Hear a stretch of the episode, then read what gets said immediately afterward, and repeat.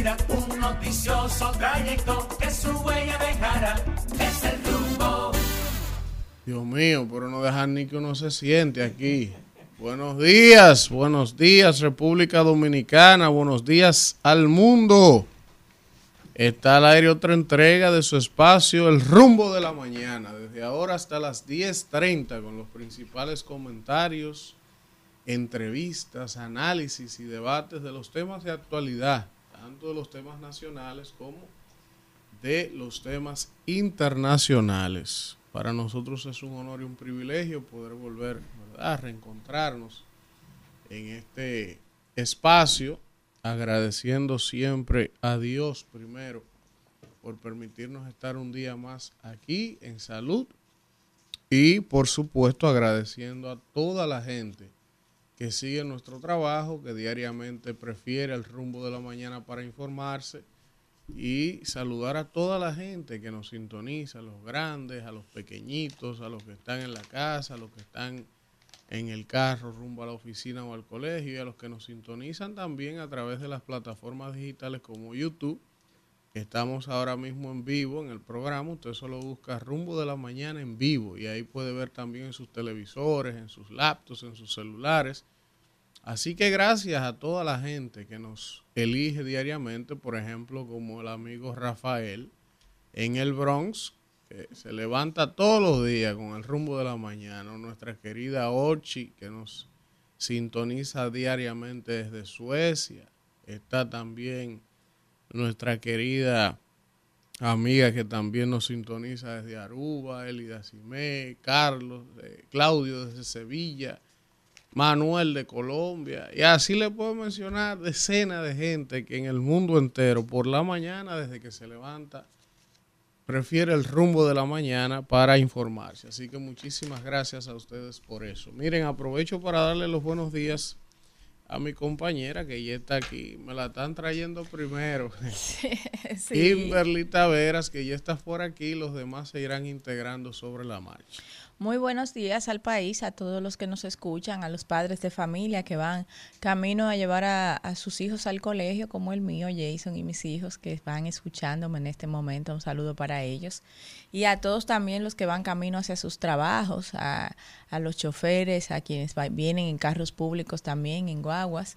Así A que lleguen seguros hacia sus trabajos en este jueves. Ya falta un solo día para que eh, empieza el fin de semana, así que vamos alegres todos al fin de semana. vamos alegres y andan alegres los aguiluchos, señores, que es una cosa, es una cosa, mira, hay que estar vivo para ver vaina. Pues las águilas tenían líder nueve partidos consecutivos perdidos del calendario, sin contar los tres que ganan en Nueva York, porque eso no valían, ¿verdad? Sí. O y ellos anoche eh, le ganaron aquí en el estadio Quiqueyo un jueguito al Licey. Pero 3 a 2. Un juego peleado como son los juegos de Licey y Águila. Oh, pero los aguiluchos amanecieron hoy como que ellos ganan el campeonato. Es que esos son fanáticos de verdad. Usted, que no lo queremos en la fanaticada del escogido, es un mal fanático. Usted, mucha usted habla mal de su equipo. Ah, yo sí. Usted no baja la moral. no, porque no sirve. Mira anoche.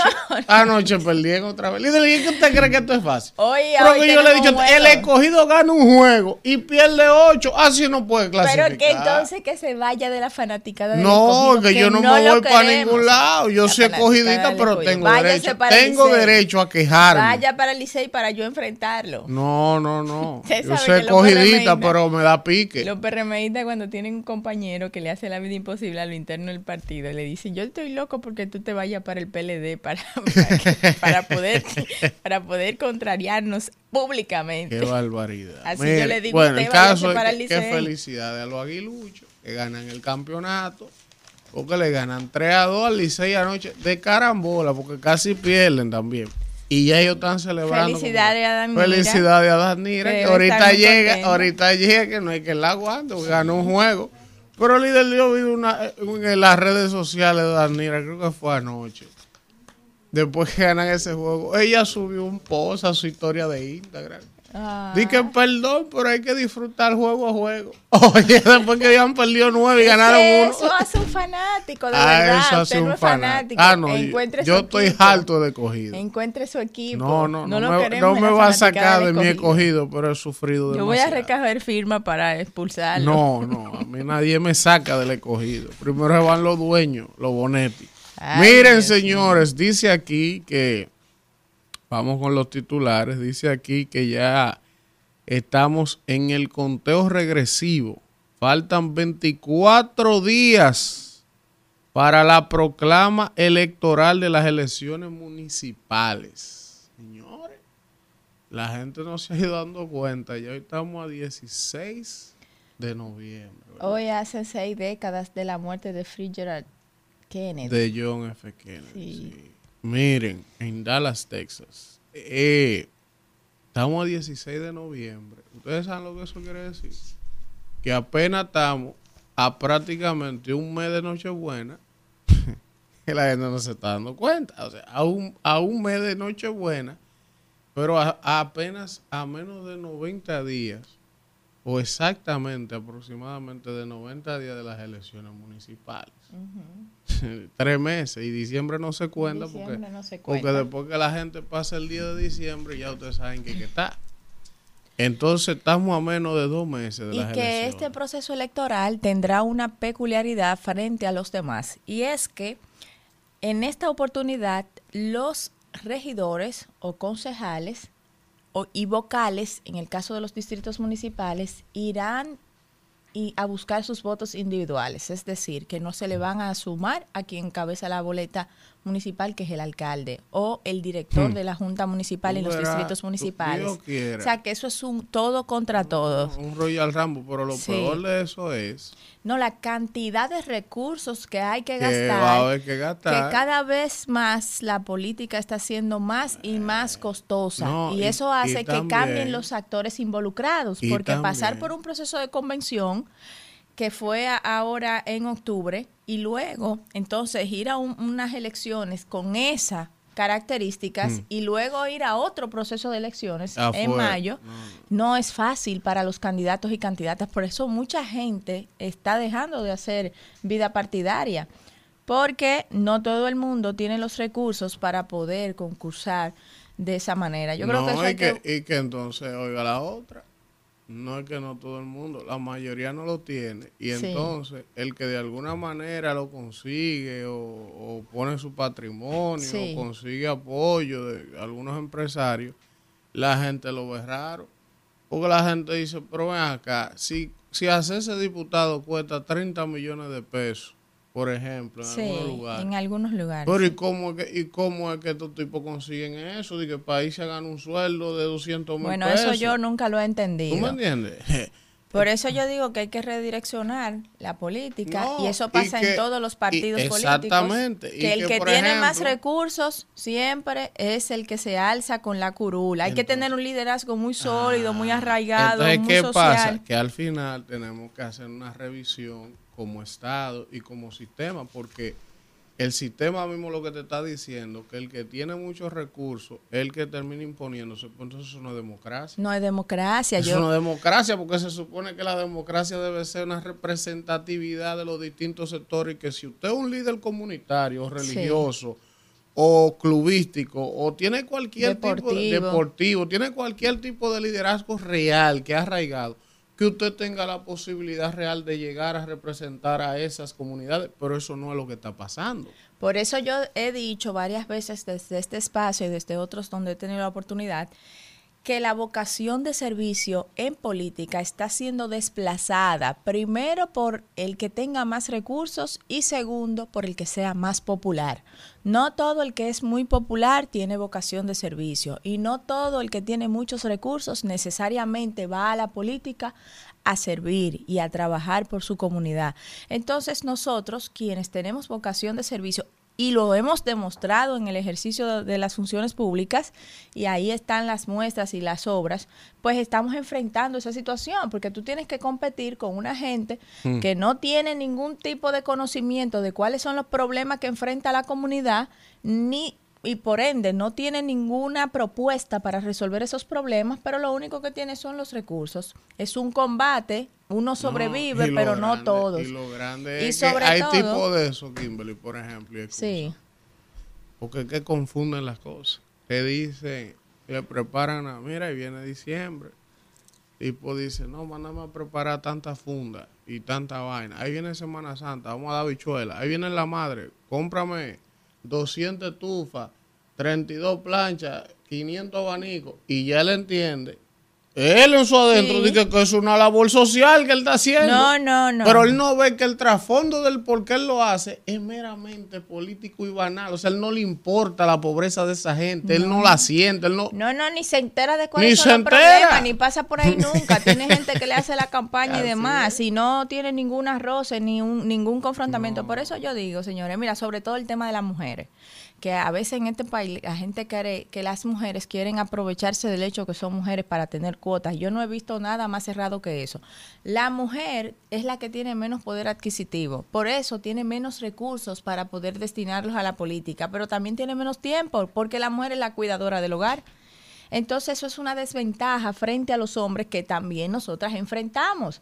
Y las mujeres ya están participando más, déjame decirte, Elvin. Antes yo iba a una reunión y eran 15 de 100 mujeres, un 15% de, de 100 participantes de la reunión. Ahora uno va a las reuniones y el 85% de Son los mujeres. participantes son mujeres. Quiere decir que las mujeres se están interesando en conocer a sus candidatos y a sus candidatas y eso es muy importante. Así que el esfuerzo ha valido la pena, Elvin. Bueno, miren, eh, este país, ustedes saben que tienen unas cuantas semanas. Yo estuve fuera de aquí y yo recuerdo que yo me mantenía comunicándome permanentemente con los muchachos, con Kimberly, con Danira, con Israel, con todo, con Alfredo, y me decían, eh, líder, eh, venga, que este país está cogiendo candela, eh, este país se está quemando cuando empezaron los sonidos y los ruidos aquellos. Pero yo creo que ahora es que este país se está quemando, porque ellos hay unos bochinches y unos sonidos por ahí, que yo no me atrevo a repetirlo aquí, porque este no es el estilo de este programa, pero hay un sonido complicado por ahí. Miren, eh, dice ese aquí, sonido tranquilo, que nosotros no somos sonidistas. dice aquí la pesca, Hmm. señor Wilson Camacho, está verificando la documentación sobre el contrato del Intran que le pasó compra y contratación. Y ellos están revisando. Y él dijo que evidentemente para poder presentar una acusación formal contra quienes sean responsables o contra quienes la documentación establezca responsabilidades, ellos tienen que terminar la investigación, pero ya están revisando. Entonces, ya ustedes saben, ¿verdad? Dice aquí que regidores cuestionan el interés del ayuntamiento de Santiago en una licitación. Ese bochinche está hace días. Ustedes se acuerdan que Waldi vino aquí. Y Waldi nos explicó que él fue que objetó la licitación porque violentaba algunos temas de la ley de compra. Después el Ayuntamiento de Santiago respondió diciendo que esa suspensión de la licitación era algo político malintencionado para hacerle daño a la gestión de Abel. Sí. Y ahora ripotaron los regidores del ayuntamiento diciendo que es sospechoso el interés del ayuntamiento de hacer esa licitación ahora corriendo, el que se va, que estamos previo a una campaña, 1.700 millones habían. Bueno, ya tú sabes. Ulises va a ser ahí el más Bueno. votado bueno, para esa alcaldía. yo no soy amigo de Ulises y dije hace varios meses aquí que para mí no había manera que Ulises no gane ahí. No, no, ha hecho un excelente trabajo en proindustria, con Bueno. la creación de, empleos, con la apertura de varias zonas Los amigos francas. del PLD se ponen guapos, pero es que la realidad es la realidad. realidad. No podemos ocultar la realidad. Miren, José Ignacio Paliza y Leonel Fernández se sacan los trapitos al sol por los apagones en redes sociales. Oiga qué país. Sector empresarial entrega propuestas estratégicas al liderazgo político y proyectan invertir. Esos son los amigos del CONEP. Más adelante hablaré un poco sobre eso. El sector proyecta invertir más de 30 mil millones de dólares en el año 2024. Eso es importante, una actividad que tuvo el CONEP ayer, que fue la décima convención empresarial.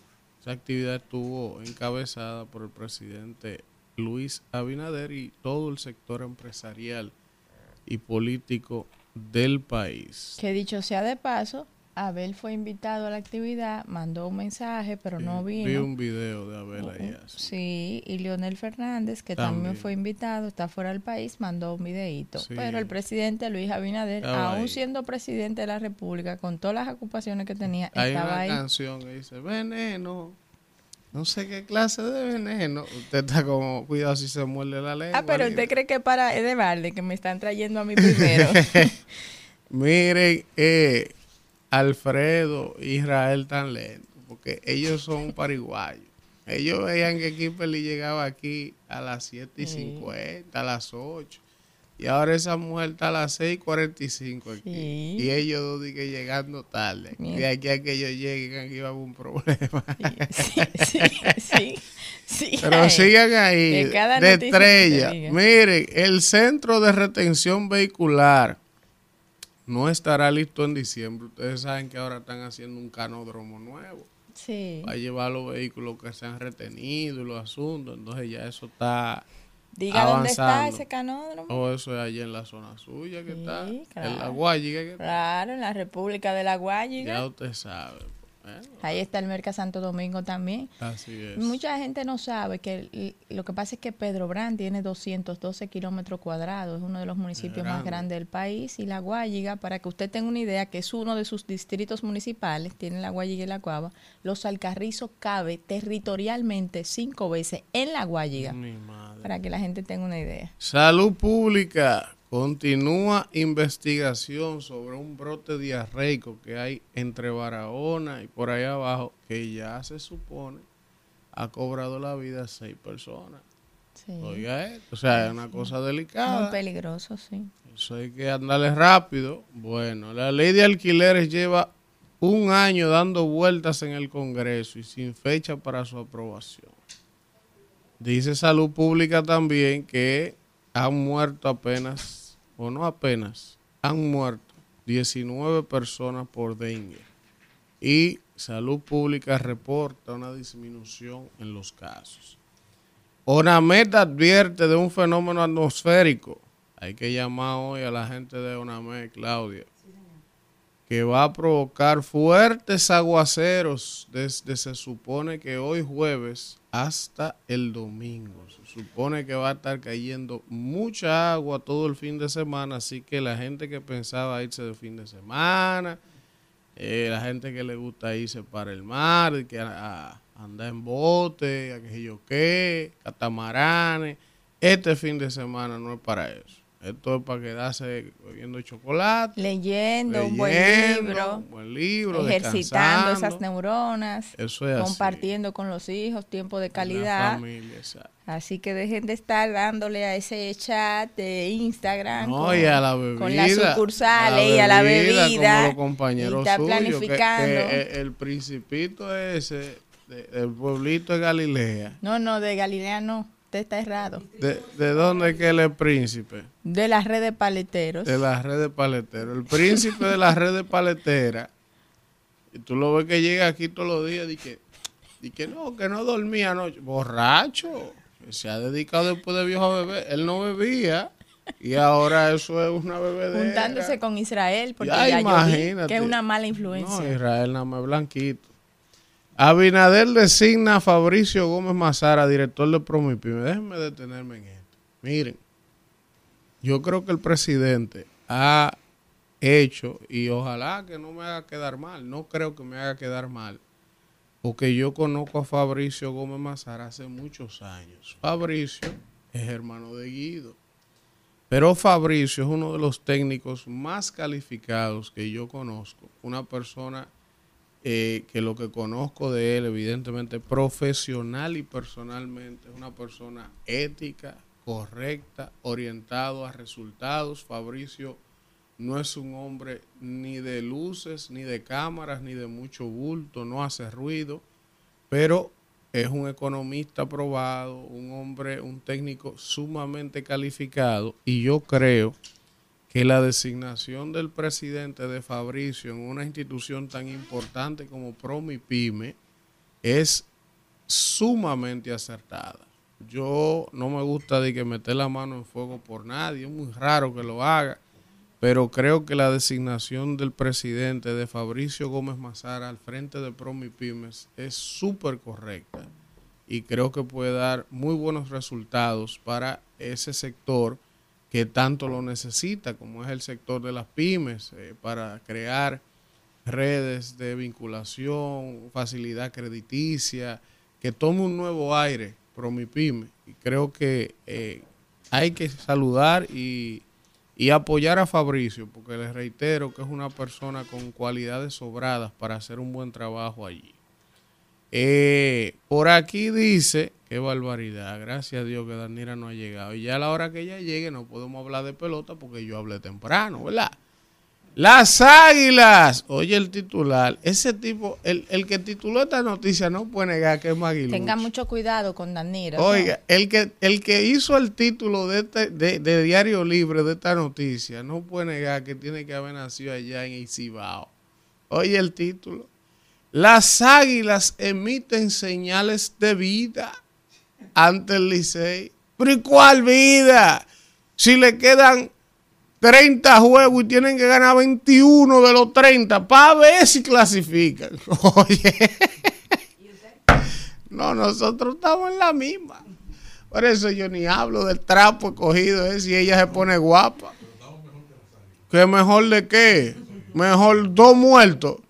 Uno lo matan a 30 balazos y el otro de dos balazos. Están muertos los dos. Son dos muertos, le cogí de Señor, las águilas. Ya, ya le dije, ¿verdad? Vamos a ver la tabla Que de posición. Miren los resultados de anoche. ¿Cuáles son los resultados de anoche? La novedad de esa pizarra es que las águilas ganaron. Eso es lo raro.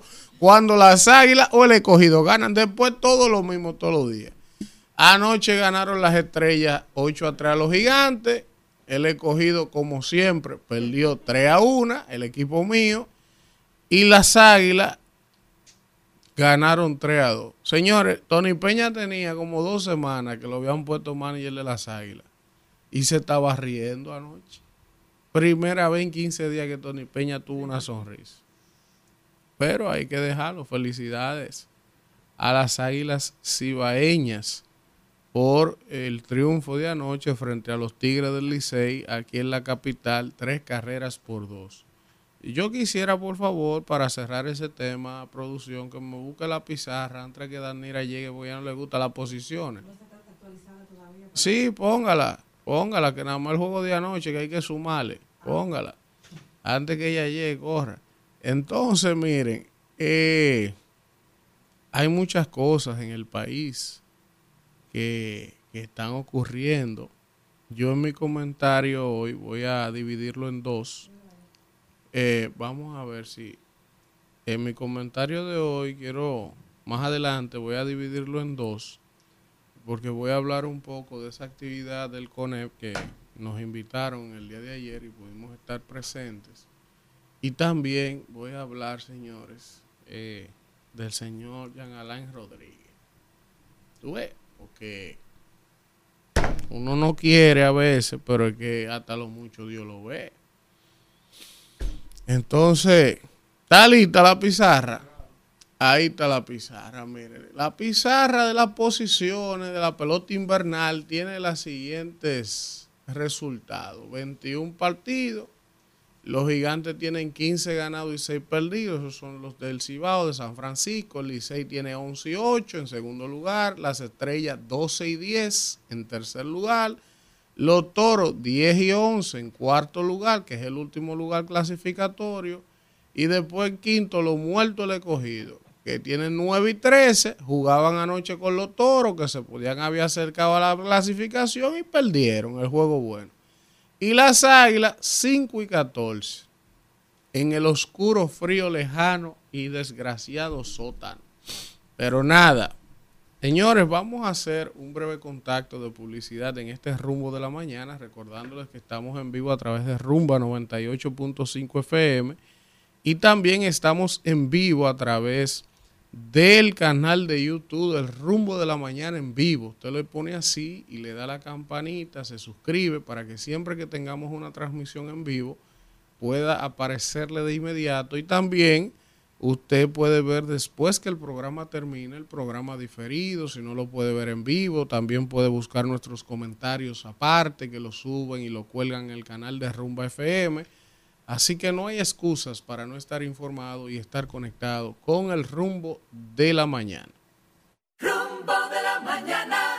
Señores, y en este jueves 16 de noviembre, cuando son las 7:28 de la mañana, vamos con el comentario de Elvin Castillo. Gracias, gracias a eh, Kimberly Taveras. Y ahí está la gente en el chat eh, usted sabe cómo es, quejándose, lo aguilucho y lo escogidita conmigo, encojonado. Dice que yo espero que si clasifican a las águilas y el escogido, tú no vengas a decir.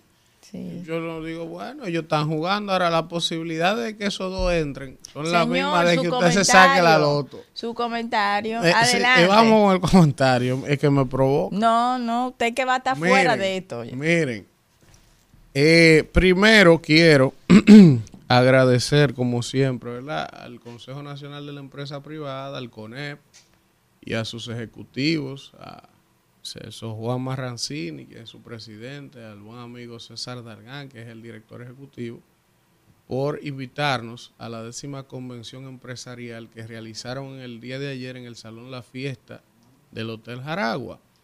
En esa actividad eh, pues se presentó, ¿verdad? Se presentaron los resultados de un proceso de eh, construcción de propuestas que durante a lo largo de seis meses el sector empresarial y los miembros del CONEP estuvieron discutiendo y proponiendo para presentarle y entregarle, ¿verdad?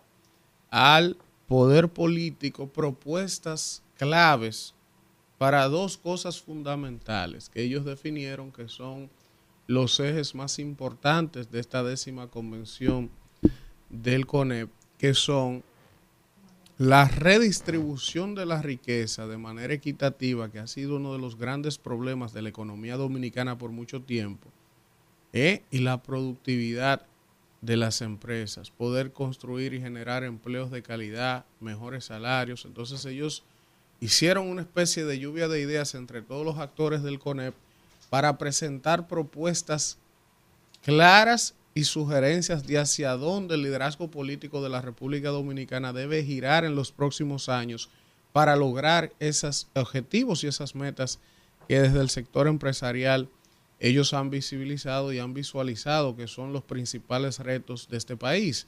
Hay que decir de manera responsable y eh, real que no hay manera alguna de que ningún país se desarrolle si no es llevando de la mano una alianza justa, una alianza equitativa entre el sector privado y el sector público. Hay veces, hay mucha gente que quiere satanizar los empresarios que hablan sandeces del sector empresarial, pero no comprenden en realidad la importancia que tiene y el peso del sector empresarial en el desarrollo y la dinámica económica de cualquier país. Para que ustedes tengan una idea, para que tengan una idea simple, 86 de cada 100 empleos que se generan en República Dominicana los genera el sector privado. 86 de cada 100. Evidentemente usted sabe lo que eso quiere decir la carga y la importancia que tiene el sector empresarial. Pero fuera de lo que mucha gente piensa, que el sector empresarial son dos o tres multimillonarios, déjenme decirle que más del 90% de las empresas privadas de este país, más del 90% son pymes. Son pymes y están agrupadas, están organizándose la mayoría. Y eh, me gustó mucho ver y escuchar anoche de los principales directivos del CONEP la importancia que ellos le asignan a las pymes también y que están buscando los mecanismos para cada vez más organizarlas, que de alguna manera se sientan representados también en ese mismo CONEP, que mucha gente cree que solo es de las grandes empresas del país. Así que felicitar al CONEP por este ejercicio que han hecho eh, en el día de ayer, por la responsabilidad de comenzar a tratar de influenciar de manera positiva el sector político, a decirles, miren, esto es lo que nosotros entendemos que debe de hacer, si estas son nuestras propuestas, asúmanla. En esa actividad estuvo presente también, así como todo el sector y la plana mayor del sector empresarial del país, estuvieron los principales actores políticos del país, eh, representados allí de todos los partidos, del Partido Revolucionario Moderno, del PLD y de la Fuerza del Pueblo, incluso de partidos minoritarios. Estuvo presente el presidente de la República, incluso dio un discurso allí. Leonel Fernández envió un video de felicitación y salutación y Abel Martínez también envió un video porque no pudieron estar presentes. Así que creo que es importante la iniciativa eh, y el que no comprenda que la alianza entre el sector público y el sector privado es prácticamente indisoluble para poder desarrollar cualquier país del mundo, está perdido. Todo lo otro que usted ha visto de que de vaina comunista, de que, de que el Estado tiene que ser dueño de todo, que la redistribución y aparece un comunismo trasnochado, esa vaina no ha funcionado en ningún lado. De que, de que vamos a estatizar todas las empresas y que aquí no hay eh, libre derecho a la empresa privada, donde eso se ha implementado, eso no ha funcionado. Y esa es la realidad. Aunque a mucha gente no le guste, aunque de una vez culpen a Estados Unidos, al capitalismo voraz, lo que ha funcionado en el mundo demostrado es la democracia y el capitalismo con sus imperfecciones. Yo no soy eh, procapitalista voraz, como son muchos. Ahora, yo sí soy pro empresa privada, pues yo estoy convencido de eso. Todo lo otro es un eufemismo. Felicidades al CONEP. Por otro lado, a mí no me gusta referirme en términos personales a nadie y yo no tengo diferencias personales con nadie. Ahora, los actores de preponderancia, políticos, empresariales, las figuras mediáticamente expuestas, toman decisiones, hacen cosas que uno está obligado a tener que venir aquí a brindar su opinión, porque son actores de principalía que han tomado decisiones o son o han sido tomadores de decisiones. Y yo me quiero referir a lo que hizo ayer el ex procurador general de la República, Jean Alain Rodríguez. Jean Alain Rodríguez, que todos ustedes saben, fue procurador general de la República y bueno, después ha sido acusado de una de las operaciones más grandes anticorrupción que ha encabezado este gobierno, como es la operación Medusa, que estuvo detenido en la cárcel preventiva de Najayo con unas acusaciones gravísimas y que todavía está enfrentando ese proceso que hace apenas unos meses quizás le fue variada la medida de coerción de prisión preventiva a prisión domiciliaria. Señor Rodríguez ayer sorprende a este país publicando un video de redes sociales diciendo que él va a hacer un canal de YouTube, que la constitución dominicana y las leyes le permiten a todo ciudadano defenderse y expresarse, cosa que es verdad, y que él va a comenzar de alguna manera ahora a ser una especie de youtuber, a hablar de justicia, hablar de derecho, y cuando yo vi eso de inmediato supuse que él lo que iba era de alguna manera tratar de contar o narrar las injusticias que él entiende que se podrían haber cometido contra él y quizás contra otros ciudadanos desde el sistema de justicia de República Dominicana y desde el sistema de derecho. Bueno, pues anoche él publicó su primer video hablando de todo eso. Él contó que, por ejemplo, habían ido fiscales de, de, la actual gestión a la cárcel de Najayo a reírse de él, a burlarse de él, y que él ha sido vulnerado, violentado, que él es una víctima del sistema.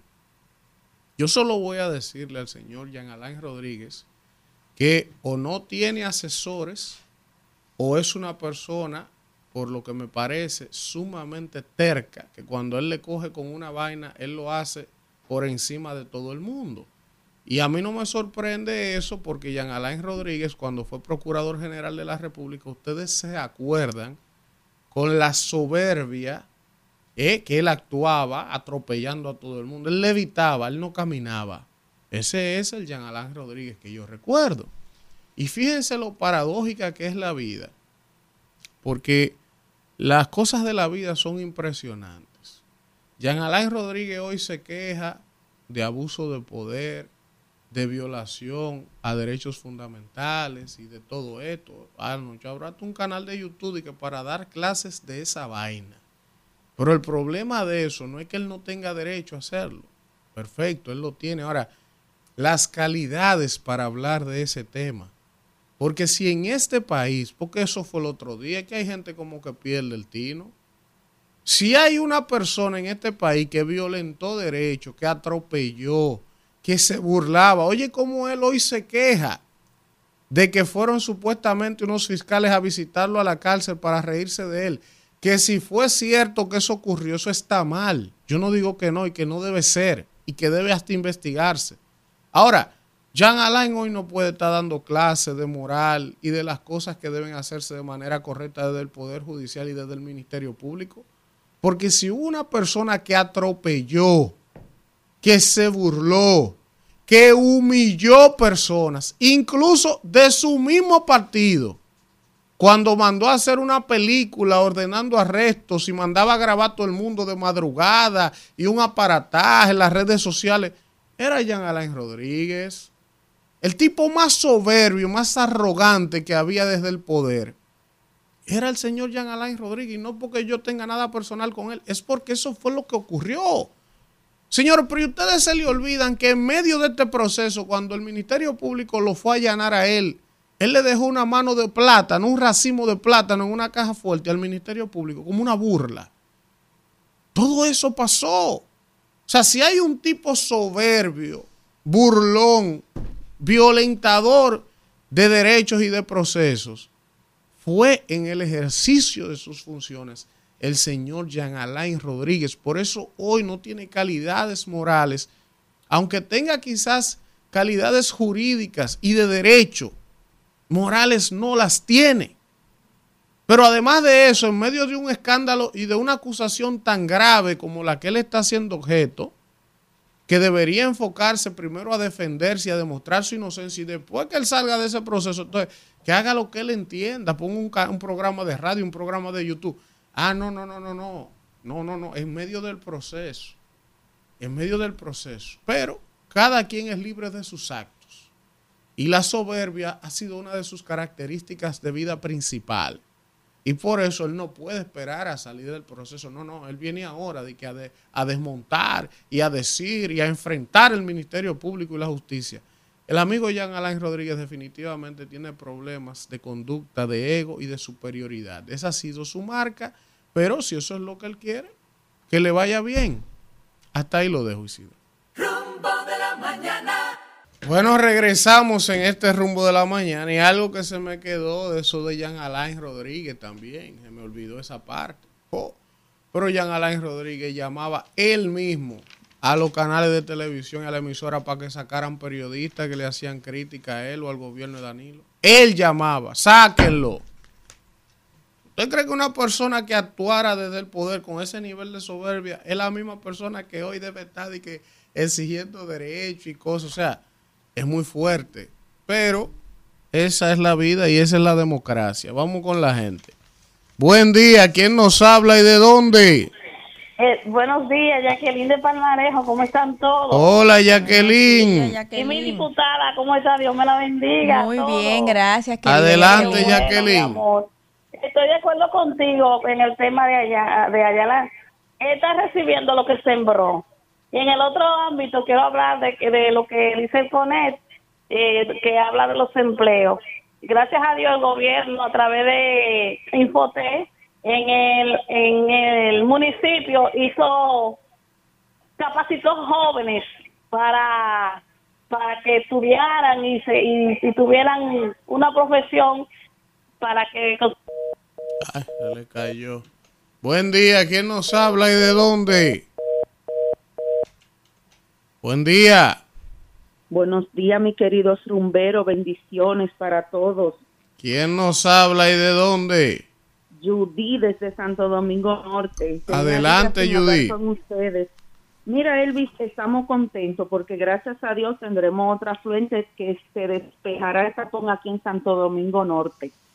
Gracias a la diputada Betty Jerónimo, quien introdujo en la Cámara de Diputados que se hiciera un puente paralelo aquí en Villamella, el cual ya gracias al presidente Abinader fue aprobado para que designe Asensio, un buen ministro de Obra Pública, pueda hacer dicho puente. Así que ya tú sabes, saldrá por el Mirador Norte, por la Gastet, por la Ortega y Gastet aquel lado en el distrito. Así que Bueno, ahí está, la gente de Villamella va a tener otro puente. Buen día, ¿quién nos habla y de dónde? Juan de los Alcarrizos. Adelante, Juan de los Alcarrizos. Elvi, tremenda renegociación ha hecho el presidente Luis Abinadel con Airodón, donde eso era un contrato ya que no generaba ningún beneficio al pueblo dominicano. Y de repente esta gestión de gobierno que ha hecho un excelente trabajo, renegocia ese, ese contrato para hacer diferentes obras en el, en el país e impactar al pueblo dominicano de manera significativa. Excelente. Bueno, bueno. Miren, por favor, Kelvin, mi comentario, que me lo dividan en dos, me lo suban separado, para que no me digan lo del CONE con la vaina esa. Buen día, ¿quién nos habla y de dónde? Buenos días, rumbo de la mañana. Hola. ¿Cómo estás, Elvin Kimberly? Muy buenos días, bien, bien. Iliana, ¿verdad? De Maimón. Sí, tenía días sin llamar. Hola, Iliana. Ese programa se ha puesto muy de moda, ya uno se puede comunicar. Ay, ay. Saludos allá a Nisael Luzón, el próximo alcalde. Sí, le da ese Maimón. saludo. Hola. Mirando esas, esas estrategias que está utilizando el gobierno, porque realmente esas son las estrategias, porque el gobierno solo no puede con nada, tiene que ser todo público-privado. Y veo como válida esa forma que le está utilizando, que utilizan todos realmente, pero algunos la usan para su beneficio personal, la va a usar para, para beneficio del pueblo. Bueno. Buen día, ¿quién nos habla y desde dónde? ¿Cuánto tiempo, mi hermano Elvis? Buen día. No, te habla el Kraken de Pedernales. Adelante, Kraken. Elvin, estaba mirando ahí eh, las fotos y los videos que tenías con tu esposa allí en Brasil y de verdad, Elvin, que hasta yo me sentía allá. Es verdad. Y que anotaste unos penales, te vamos a llevar a jugar del Real Madrid. Te vamos a, te vamos a pagar para que juegue allá.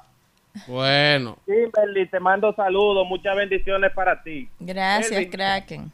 estaba mirando muchos comentarios negativos con esto de la renegociación que hizo el presidente con la Aerodom.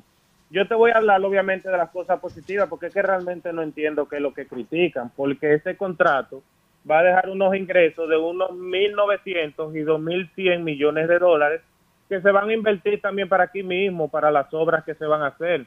O sea, el presidente Luis Abinader lo que sigue trabajando para que siga el crecimiento económico del país, que son cosas que yo la veo realmente bien, no sé cómo la ven ustedes. Gracias, Claro. Elvis. Bueno. Gracias, Kraken. Buen día, ¿quién nos habla y de dónde? Buenos días, Ale de Santo Domingo Este. Buen día, Alex. ¿Cómo está? que Ese concentro que tiene el PRM no está fácil. Pero vamos a preguntarle a ellos si ellos se han montado en una onza y ver la situación, cómo es que está el pueblo, pero que también vayan a los barrios para que vea cómo está la gente pasando hambre, pero también que vayan al metro, que se está cayendo a pedazos. Y todas las obras que han dejado se están cayendo a pedazos. Que tengan buenos días. Bueno, gracias. Buen día, profesor. ¿Cómo Usted está está usted? caliente por aquí. El chipero, desde que entré no Usted entiendo. está caliente. ¿Y qué es lo que pasa? ¿Usted, usted- usted va a llegar a las 8 todos los días aquí? No, yo lo digo en el aire. No tiene muchachos chiquitos ni nada. No, no, Se si está usted está bebiendo usted. y mujeriando. No, yo no- yo no Si tomo usted alcohol. está mujeriando y no amaneciendo, no, tampoco. usted me avisa porque no podemos estar Kimberly y yo de las seis y media aquí, mira lo otro. Acabando con- La gente, de, es que esa alianza no tiene No, voto que no, no. buscarse, la No, pasan no, ellos no. en las esquinas. Pero- Buen día, ¿quién Pero hombre se habla va de una dónde? semana de vacaciones. No, eso no Bien tiene que ver. Merecida, ¿qué le pasa? Buen día. Luis Manuel de Stanford, Connecticut. Buen día, Luis Manuel. Eh, para hablarte un poquito, porque ya que a ustedes como que no les interesa mucho, yo le voy a hablar un poquito del, de la renegociación del contrato de Rodón. Ajá. Mire, mi hermano, la verdad que hay que tener buen estómago para seguir a Lionel. Porque mira, mira, Elvi, se fuera nada más el contrato de Aerodón, pero 99 años regalar con sus hijos sin dar un a los vecinos. Oye, ayer yo veía al hermano Víctor Villanueva que decía, le decía al, al presidente, buen pendejo, ahora tú vas a renegociar para que te den no, ese 750 millones. Pero cuando Lionel firmó el contrato de la Barrigol, ¿tú sabes por qué fue que Danilo trató de renegociar ese contrato? No fue porque era 97 a 3, fue que Lionel hizo un acuerdo con la Barri para que comiencen a pagar cuatro años después de firmar el contrato para que no le paguen siquiera a Danilo, que le comiencen a pagar a él para dejar yo su cuarto cuando él volviera. Pues, coño, ¿cómo que la gente está tan ciega y no, y no ven lo que es Leonel? Yo no entiendo el pueblo dominicano. santísimo. Bueno, bueno. Buen día, ¿quién nos habla y de dónde? Buen día, Elvi, el meloso de Santo Domingo Norte. Adelante, el meloso. Elvi, yo estuve viendo en estos días la, la, la negociación que está haciendo el sector privado con el Estado de bajar la línea del metro de hasta Activado, hasta Santiago, y de aquí del distrito hasta Punta Cana. Eso sería un éxito con el turismo, donde van a tener hasta bancos, cines, centros comerciales grandes, que cuando arranque ese metro para allá, en una hora vamos a estar en Punta Cana, Elvi. Bueno, bueno. Vamos a ver. Vamos a ver. Buen día, ¿quién nos habla y de dónde? Buen día, querido Elvis. Querida Hola. Kimberly, buen día a todos. Hola. Les habla la perfecta desde Barahona. Hola, perfecta. Adelante, perfecta. Elvis, tú sabes que en estos días yo fui un poquito curiosa y me moví por el pueblo y eh, aparte de eso me trasladé a lo que era la costa y estoy muy impresionada con el excelente trabajo que está realizando la presidencia y obras públicas en cuanto a las carreteras.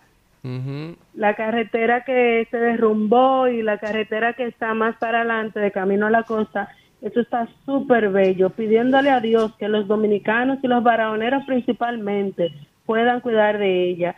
Y aquí en el centro de la ciudad me fijé que estaban realizando nuevas calles en el antiguo mercadito y eso merece un aplauso porque se está luchando porque Barahona progrese. Bueno, bueno, bueno.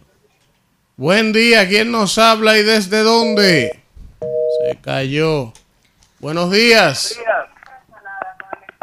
Hola. Buen día. Buenos días, Rumboso, ¿cómo están? Oh, el león de Manhattan. Sí, yo espero que tú me dejes hablar como es. eh, Hable mencionaba lo que usted quiera, este programa es suyo. Sí, porque mencionaba con Érico, habló del contrato de la Barrigol. Es bueno que se sepa que ese contrato se firmó cuando el oro estaba a menos de 300 dólares. Cuando Danilo llegó, el, el oro empezó a subir, estaba casi en 2 mil millones. Eh, A Danilo, se, eh, con razón, dijo, no, pero ven acá, no me puede pagar dentro de cuatro años, vamos a hablar con los muchachos esto para que nos den avance mientras tanto. Y sobre el contrato ese con Aerodón, esperen el discurso, Leonel, que no es con un guante eh, normal que le va a dar, es con una manopla cuando diga ese discurso a Luis Abinader, pues hablador. Ay, ay, ay. ay. Buen hablador. Buen día, ¿quién nos habla y de dónde? Buen día. Ándala, por. ¿Qué es lo que pasa? Buen día, ¿quién nos habla y desde dónde? Buen día, equipo. Alfredo Zapata de este lado. Adelante, Alfredito. También, porque si, eh, si Luis Manuel quiere que le responda, yo le respondo. Ay. El contrato fue 90 97-3 el de la Barri. Oye, ¿por qué, Luis Manuel? Porque ellos ellos se comprometieron a hacer una inversión que no la iba a hacer el gobierno. Entonces, es como cuando tú coges un préstamo, que tú cobres, el banco cobre el capital adelante porque te dio un dinero y luego comienza, oh, perdón, los intereses adelante, y luego comienza a cobrar el capital. La gente cree como que, como que si tú no lees, Manuel, tienes que leer el contrato para darte cuenta que eso es lo mismo que un préstamo personal, que cuando tú comienzas a pagar, tú no ves que el capital baja, porque te comienzan a cobrar los intereses adelante, porque nadie es pendejo para hacer una inversión, para perderlo todo. Y, y, el- y el- y para Aerodón, el Congreso Nacional estaba dominado por los PRDistas que hoy son PRMistas. Dejen de estar hablando pluma de burro porque para aprobar un contrato así debe pasar por el Congreso. Muchas gracias. Ay. Los leonelitas regados. Buen día. ¿Quién nos center. habla y de dónde? Call center de la Fuerza del Bonao, Pueblo. Elvin, con respecto al contrato de Aerodón, Elvin, faltan siete años para que eso concluya. Entonces, tú vas tú vas a querer cobrar siete años por adelantado. No, viejo, hay que esperar. ¿Y, qué, ¿Y por qué tú quieres cobrar esos cuartos adelante si faltan siete años? Vamos a ponernos de acuerdo porque yo como vendedor inmobiliario no puedo cobrar la comisión de la casa sin haberla vendido y haber cobrado el dinero. ¿Cuál es el negocio que tiene Luis con esa compañía? Muchas gracias y buen día. Gracias. son dos mil millones de dólares. Permiso, que permiso, permiso. provincia Que la gente. Domingo. Buen día. ¿Quién nos habla y de dónde? Oh. Wilkin desde Almería, España. Estamos activos, no vamos a permitirle esa falacia al gobierno. Porque como dijo el- el- la persona que llamó anteriormente, cuando se firmaron esos acuerdos, el gobierno, el, el Congreso lo, lo dominaban. El PRD, Claro, el voy. PRM y el Partido Reformista. Y, y el tema de la barrigol, nada más tienen que entrar a, a- a internet y buscar el contrato en la página oficial para que vean a qué se refiere cuando dice 97.3 y vean todos los, los beneficios reales que tiene el, el Estado Dominicano y todos los cuartos que, que, que le- que la barrigol le dio a la, a la República Dominicana durante la pandemia. ¿De dónde salieron? No son de ahí del contrato. Bueno, bueno. Están regados los leonelitas. ¿Qué es lo que pasa? Ah, Están los activos su de lado y lado. Ah. Buen día. ¿Quién nos habla y de De dónde? lo que se expresen, Día, ellos tienen derecho a defender su cosa. es la ¿Quién es que nos habla? Jackson de Santo Domingo. Adelante, Jackson. Le dice Kimberly, mi futura diputada, con Dios por delante. Ey, mi querido, bien, gracias. Eh, mira, viendo bien el, el, el trato de, de Abinader con Herodón, es algo que realmente beneficiará al pueblo dominicano, porque hay mucha gente que piensa, ah, que él como negociante, no, no es nada así. Eh, Abinader tiene una, una visión más de allá de lo normal y ese va a ser también nuestro futuro presidente ahora en el 2024 con Bueno, ahí está. Buen día. ¿Quién nos habla y de dónde?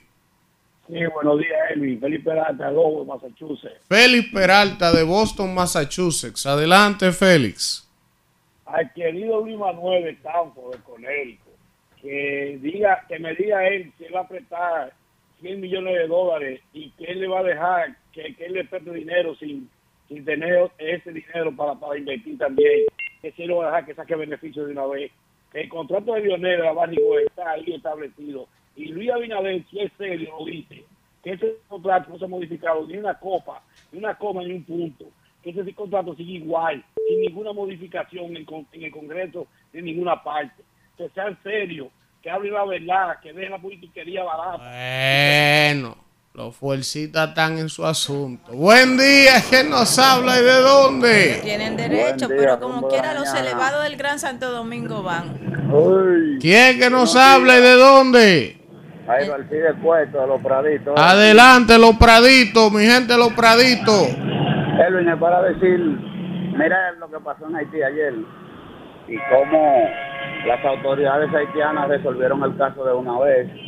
Sin embargo, cuando se trata de la frontera en nuestro país, esa gente se hacen los locos, no resuelven nada. Nosotros lo que tenemos es un vecino enemigo. que por eso es que hay que cerrar la frontera y dejársela cerrar todo el tiempo. Mira, él se refiere a un suceso que ocurrió ayer en Haití, donde una de las pandillas se metió a un hospital. Ah, sí, claro. Secuestró mujeres, niños, Niños. recién nacidos, un desastre. Y la policía haitiana Lo resolvió. resolvió el problema. Entonces él dice, para eso sí, pero cuando él lo lío, ahí ella no se mete. y los extranjeros también. cuando Buen los día. extranjeros. Sí, buen día, buen día, Elvin. ¿Quién nos habla y de dónde? Miguel de Brooklyn. Miguel desde Brooklyn. Adelante, Miguel. Eh, yo vi el video de Yagalay. Sí. Y es cierto lo que él dice en el video, que él demostró prueba y eso, es un abuso. Y él tiene derecho a... Miguel, a- no pero dice, tú escuchaste lo que yo ¿cómo dije. vamos a ver? No, no, porque yo, estoy- yo no estoy diciendo en contra, en contra de nada tuyo. Ah, exacto, porque no es que yo no he dicho que él no tenga razón.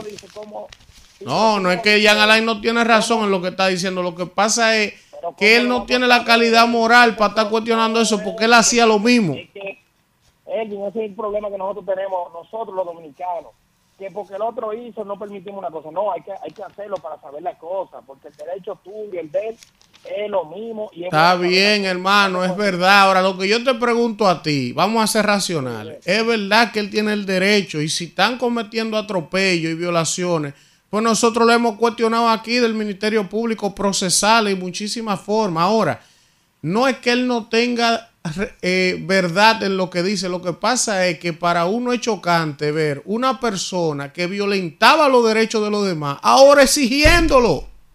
Sí, Elvin, pero allá háblame de la ganariamente. Ah. Mira, Kimberly, para mí es una excelente mujer y la atropellaron ella. Es así.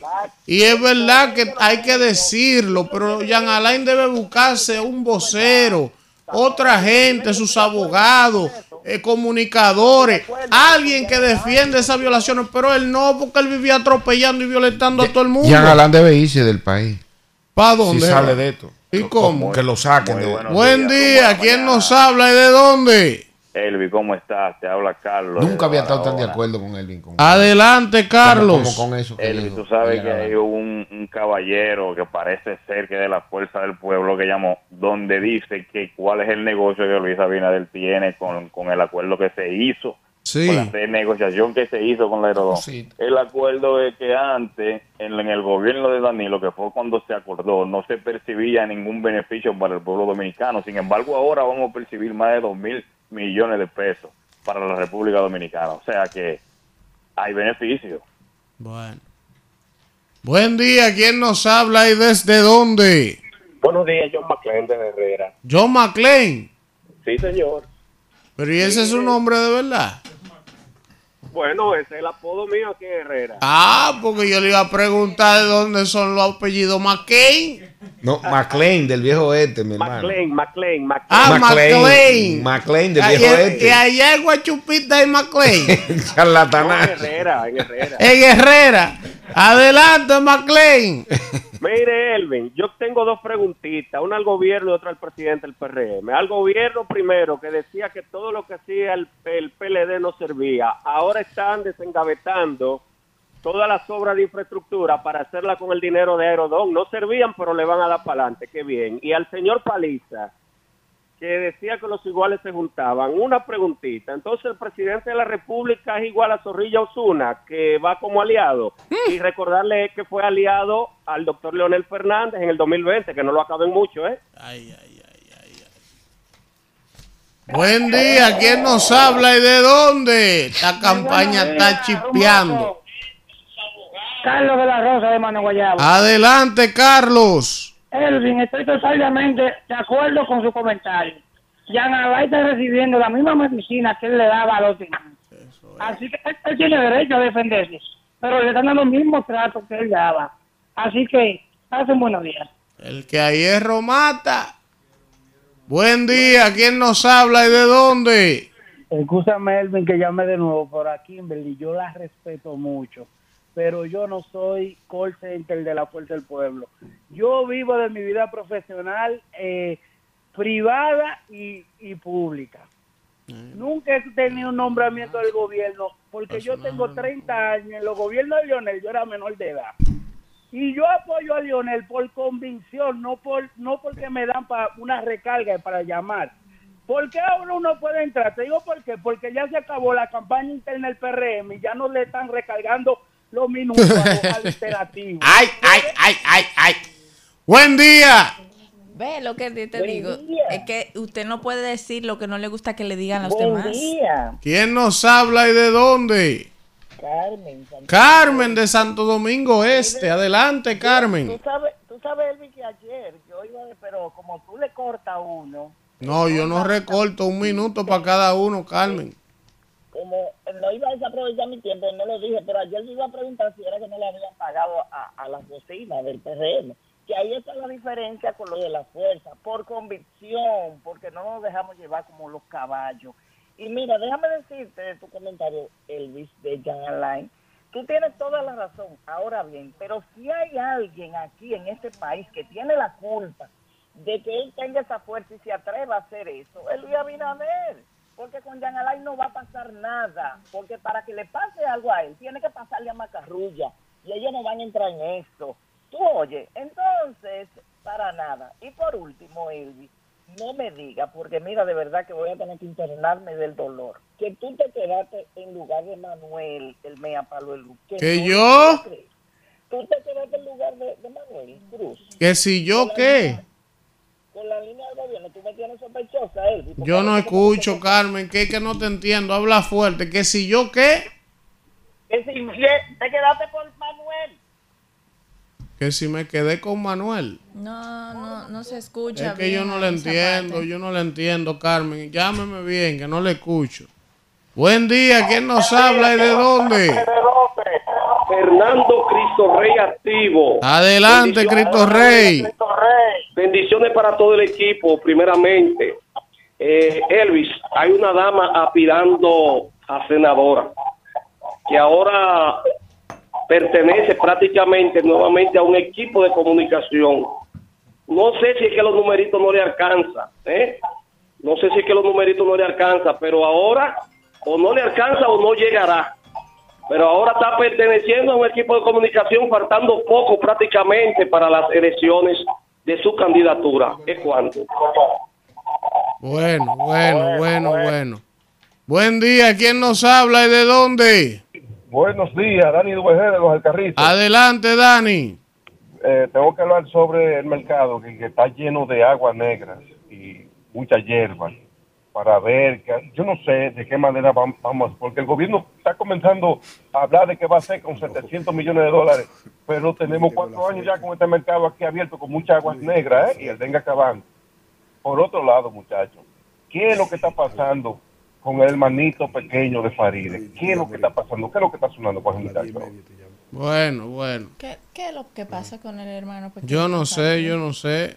Buen día, ¿quién nos habla y de dónde? Dani que llame, que explique Tumbo la mañana, habla Ana desde Palmarejo. Sí, adelante.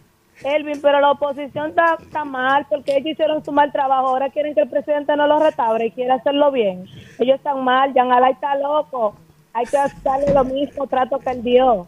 Bueno, bueno, bueno. Señores, vamos a saludar a la gente del chat de YouTube que ya está por aquí desde temprano. Mire, está Ibe Pineda, por aquí está Ralph Pérez también. El otro rumbo. Está Doña Natividad de la Cruz, como todos los días, Eusebio Ramírez, Rafael Reyes.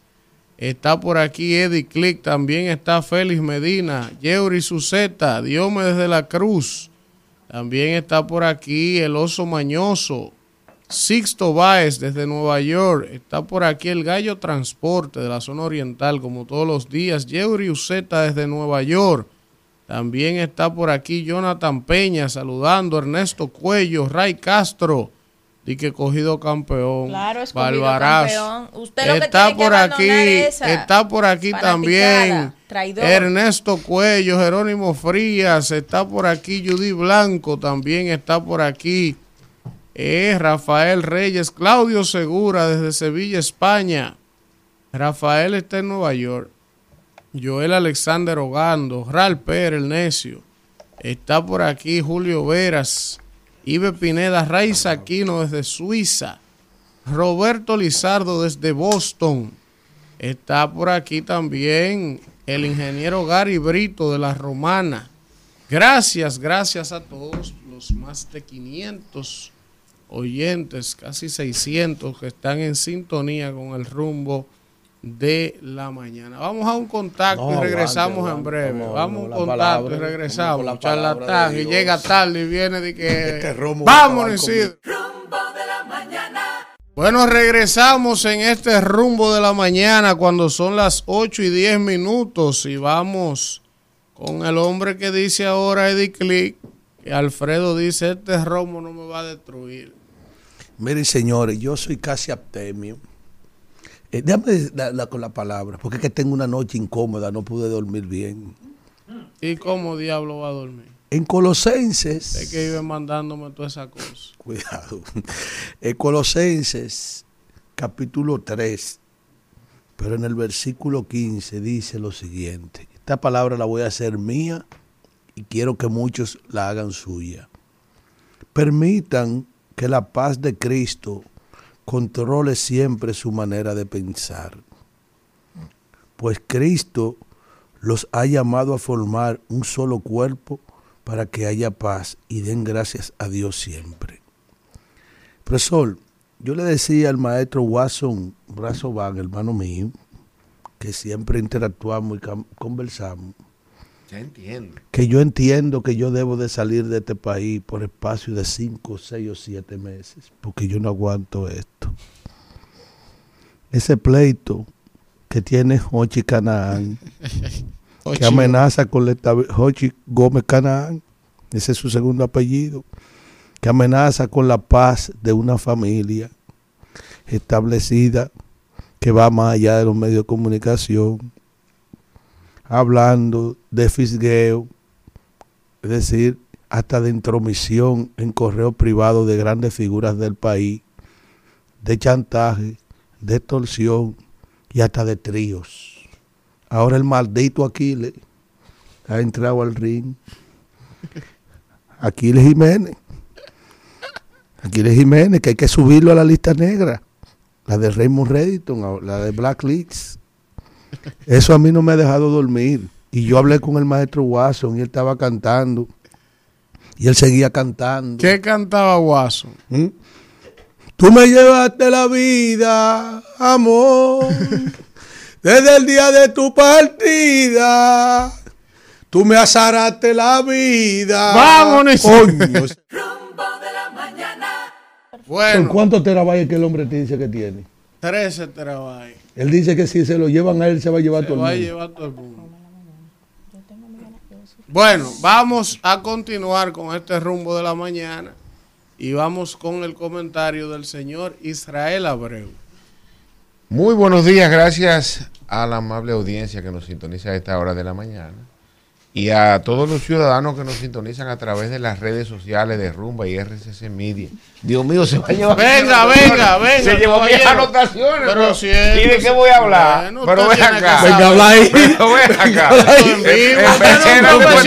Devuélveme mi Vamos, vaina. usted es un no, profesional. Señores, escúchame. Este es el mejor país del Pero mundo. ven acá. Y el mejor programa Este espérate no tiene mal. Vamos, vamos. Espérate, profesor. Devuélvame mi mascota. que esta saboteadora del PRM, profesor. Pero, tú, Pero, pero espere, me Usted llevó la no puede mascota. hablar sin mascota. ¿eh? No, yo puedo hablar con mascota. Pues no te apures que esta no se le empate israelito. Mierda, me voy a quitar los lentes porque me llevan la anotación. Esto no tiene más. ¿Cómo era que hacía César Medina? Cuidado. en paz de cárcel. Un gran hombre. Ese es santo. Vamos, Ah, cuidado. entonces ¿Cómo. ¿Cómo santo? Señores, ¿Cómo eh, santo?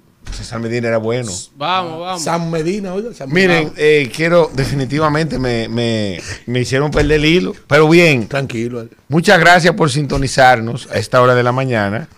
Eh, definitivamente un privilegio eh, informar a toda la amable audiencia de República Dominicana. Miren, un poquito tarde para la designación de Fabricio al frente de Promipyme, pero desde el punto de vista de los que nos manejamos en el sector económico y financiero de República Dominicana, por lo menos tener a alguien que tenga sentido común y la calidad profesional que tiene Fabricio Gómez, eh, definitivamente nos vemos relativamente representados, bien representados.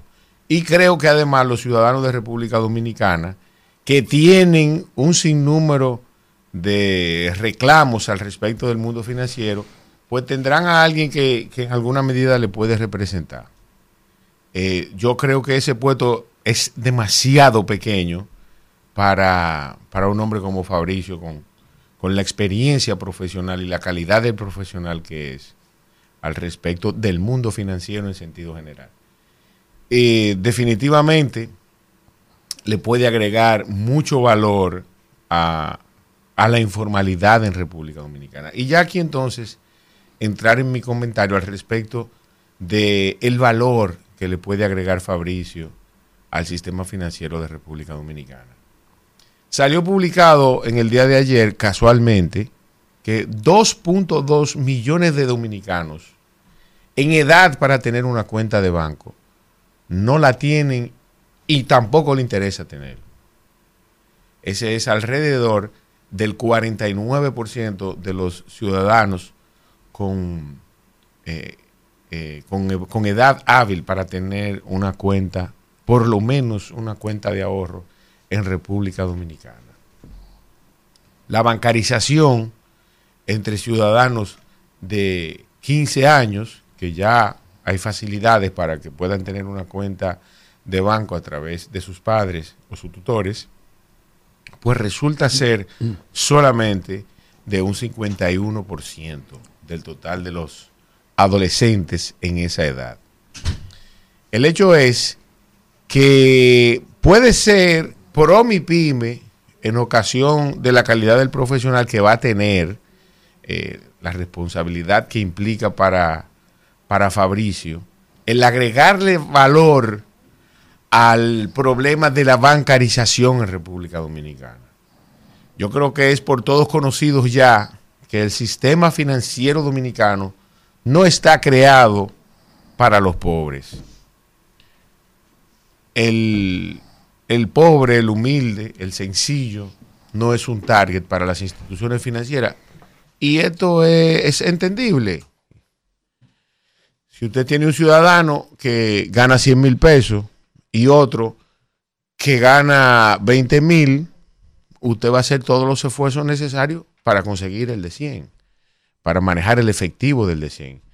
Y que si además de eso, eh, el usted abrir una sucursal en una zona, aunque densamente poblada, pero densamente pobre al mismo tiempo, no va a tener sentido ni rentabilidad abrir una sucursal cuando usted se puede tener cinco o seis sucursales aquí en el ensanche Naco, donde están los cuartos del país, por poner un ejemplo. Por eso usted ve que entre Piantini, Naco, Barito Morales, eh, esto no es un comentario despectivo.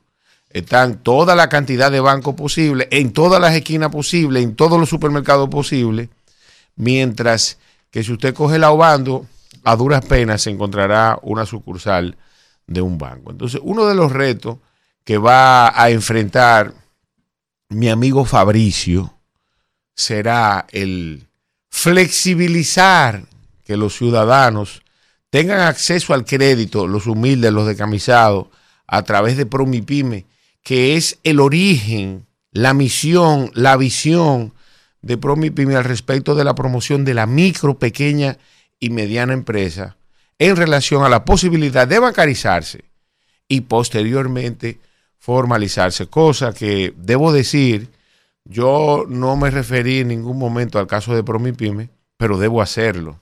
Eh, y creo que este es el momento oportuno.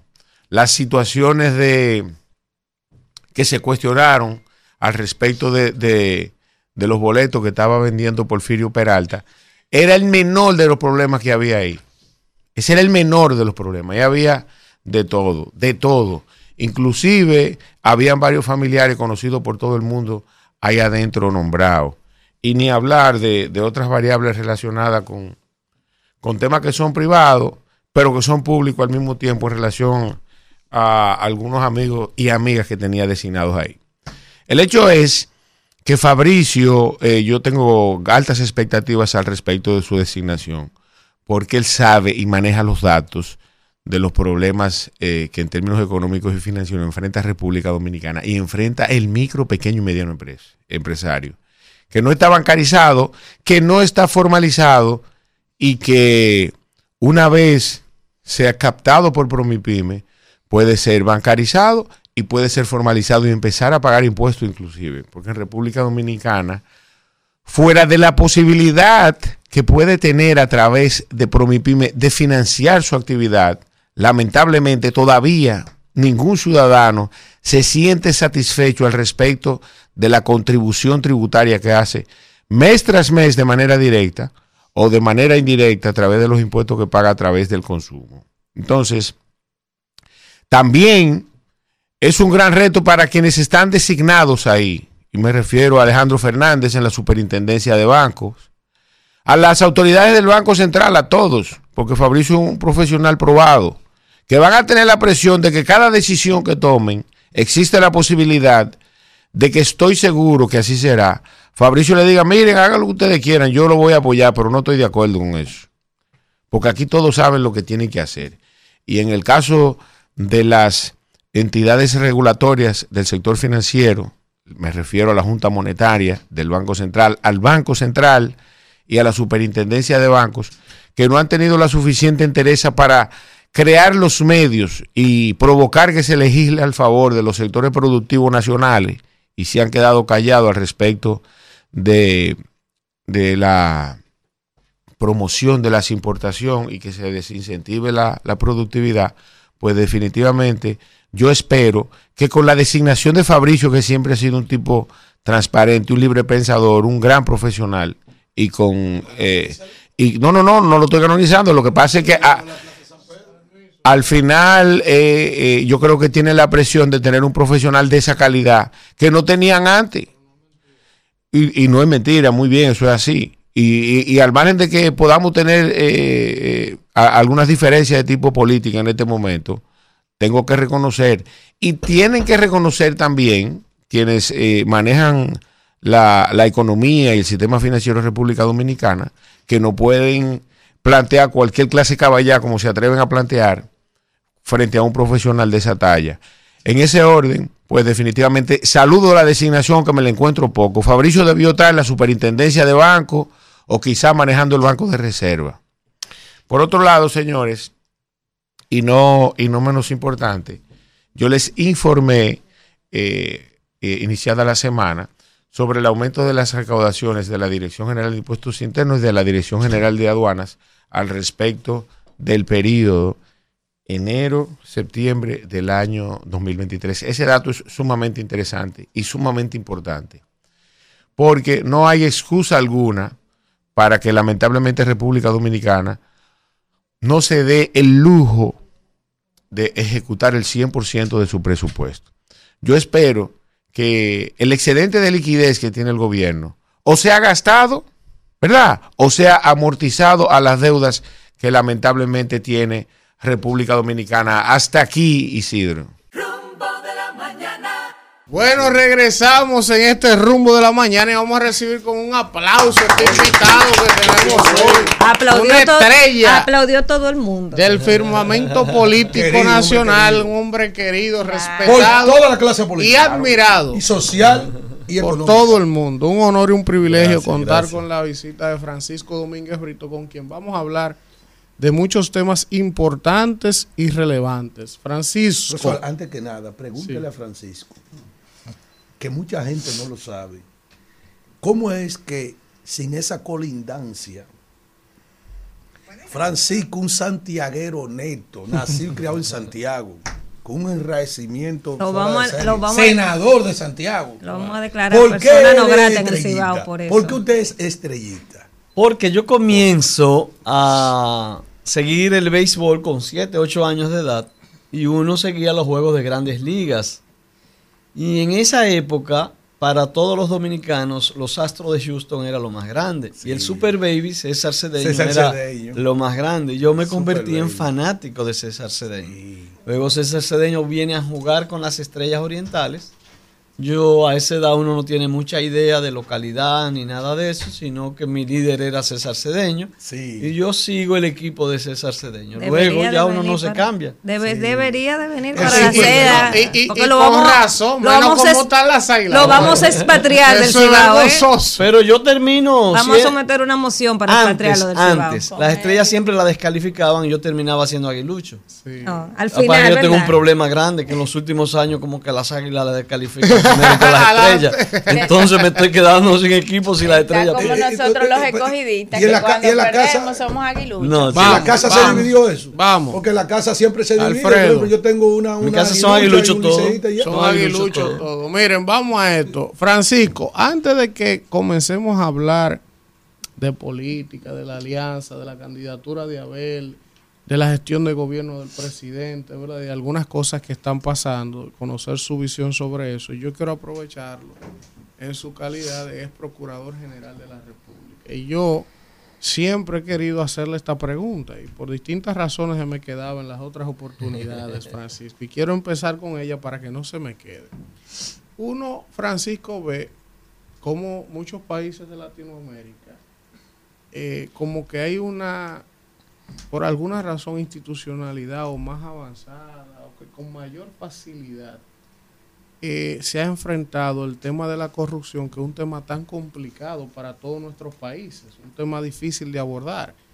Y por ejemplo, vimos con lo del caso de Odebrecht las consecuencias que hubo en muchos países y lo que ha terminado pasando en el país. Uno escucha con frecuencia a Jenny Berenice a Wilson Camacho, que de alguna manera, aunque uno esté de acuerdo o no con errores procesales que ellos han tenido, y por ejemplo, con los casos tan cuantiosos de pruebas que hacen y después los tribunales no logran conseguir las expectativas que generan. Pero uno se pregunta, ¿Por qué es que es tan difícil, Francisco, en este país enfrentar la corrupción? Cuando en otros países de la región se ve con mayor facilidad que se pueden conseguir condenas. ¿Qué es lo que pasa aquí con ese tema? Siempre trata el tema de la corrupción eh, en dos aspectos, el mecanismo de control y el mecanismo de persecución.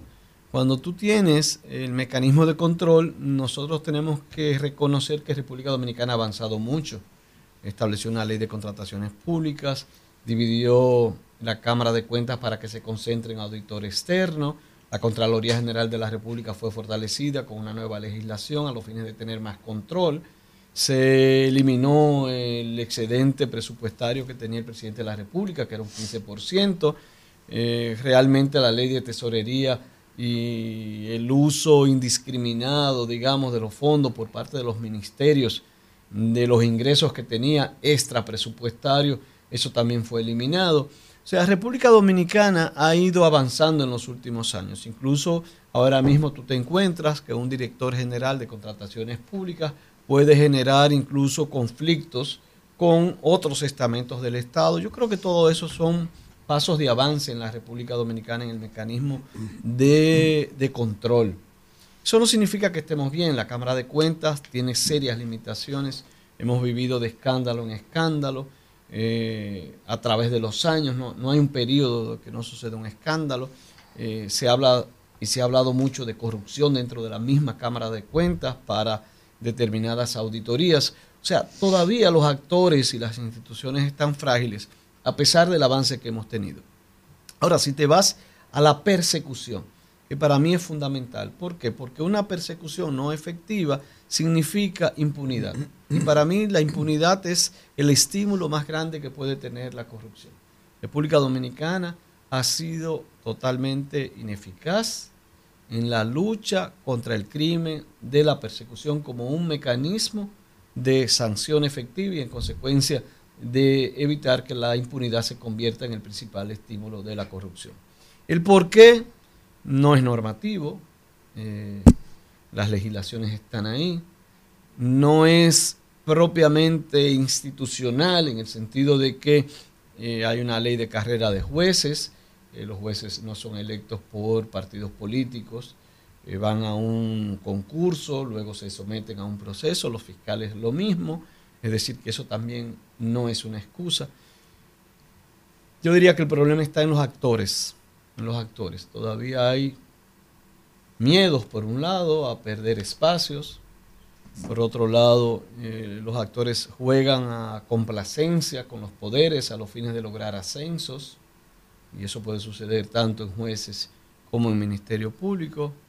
Por otro lado, eh, hay debilidades institucionales en mecanismos de prueba, en obtener esas pruebas, en complicidades con otras entidades. Y, realmente lo que estamos viendo es que la lucha contra la corrupción desde el punto de vista de la persecución no es eficaz en la República Dominicana y vamos a seguir viendo cada día casos de corrupción, cada día más sofisticados y lamentablemente eh, no, no, hay una, un efecto disuasivo, digamos, contra determinados actores políticos o empresariales. Francisco, ahí mismo con el perdón de mis compañeros, ¿cómo usted evalúa esta gestión del Ministerio Público? De Miriam, Jenny, Wilson, primero si es realmente independiente, como tanto se ha hablado, y la proclividad que tienen a pedir prisión preventiva de 18 meses. ¿Cómo usted evalúa esos expedientes tan voluminosos y que después los tribunales no se logran los objetivos?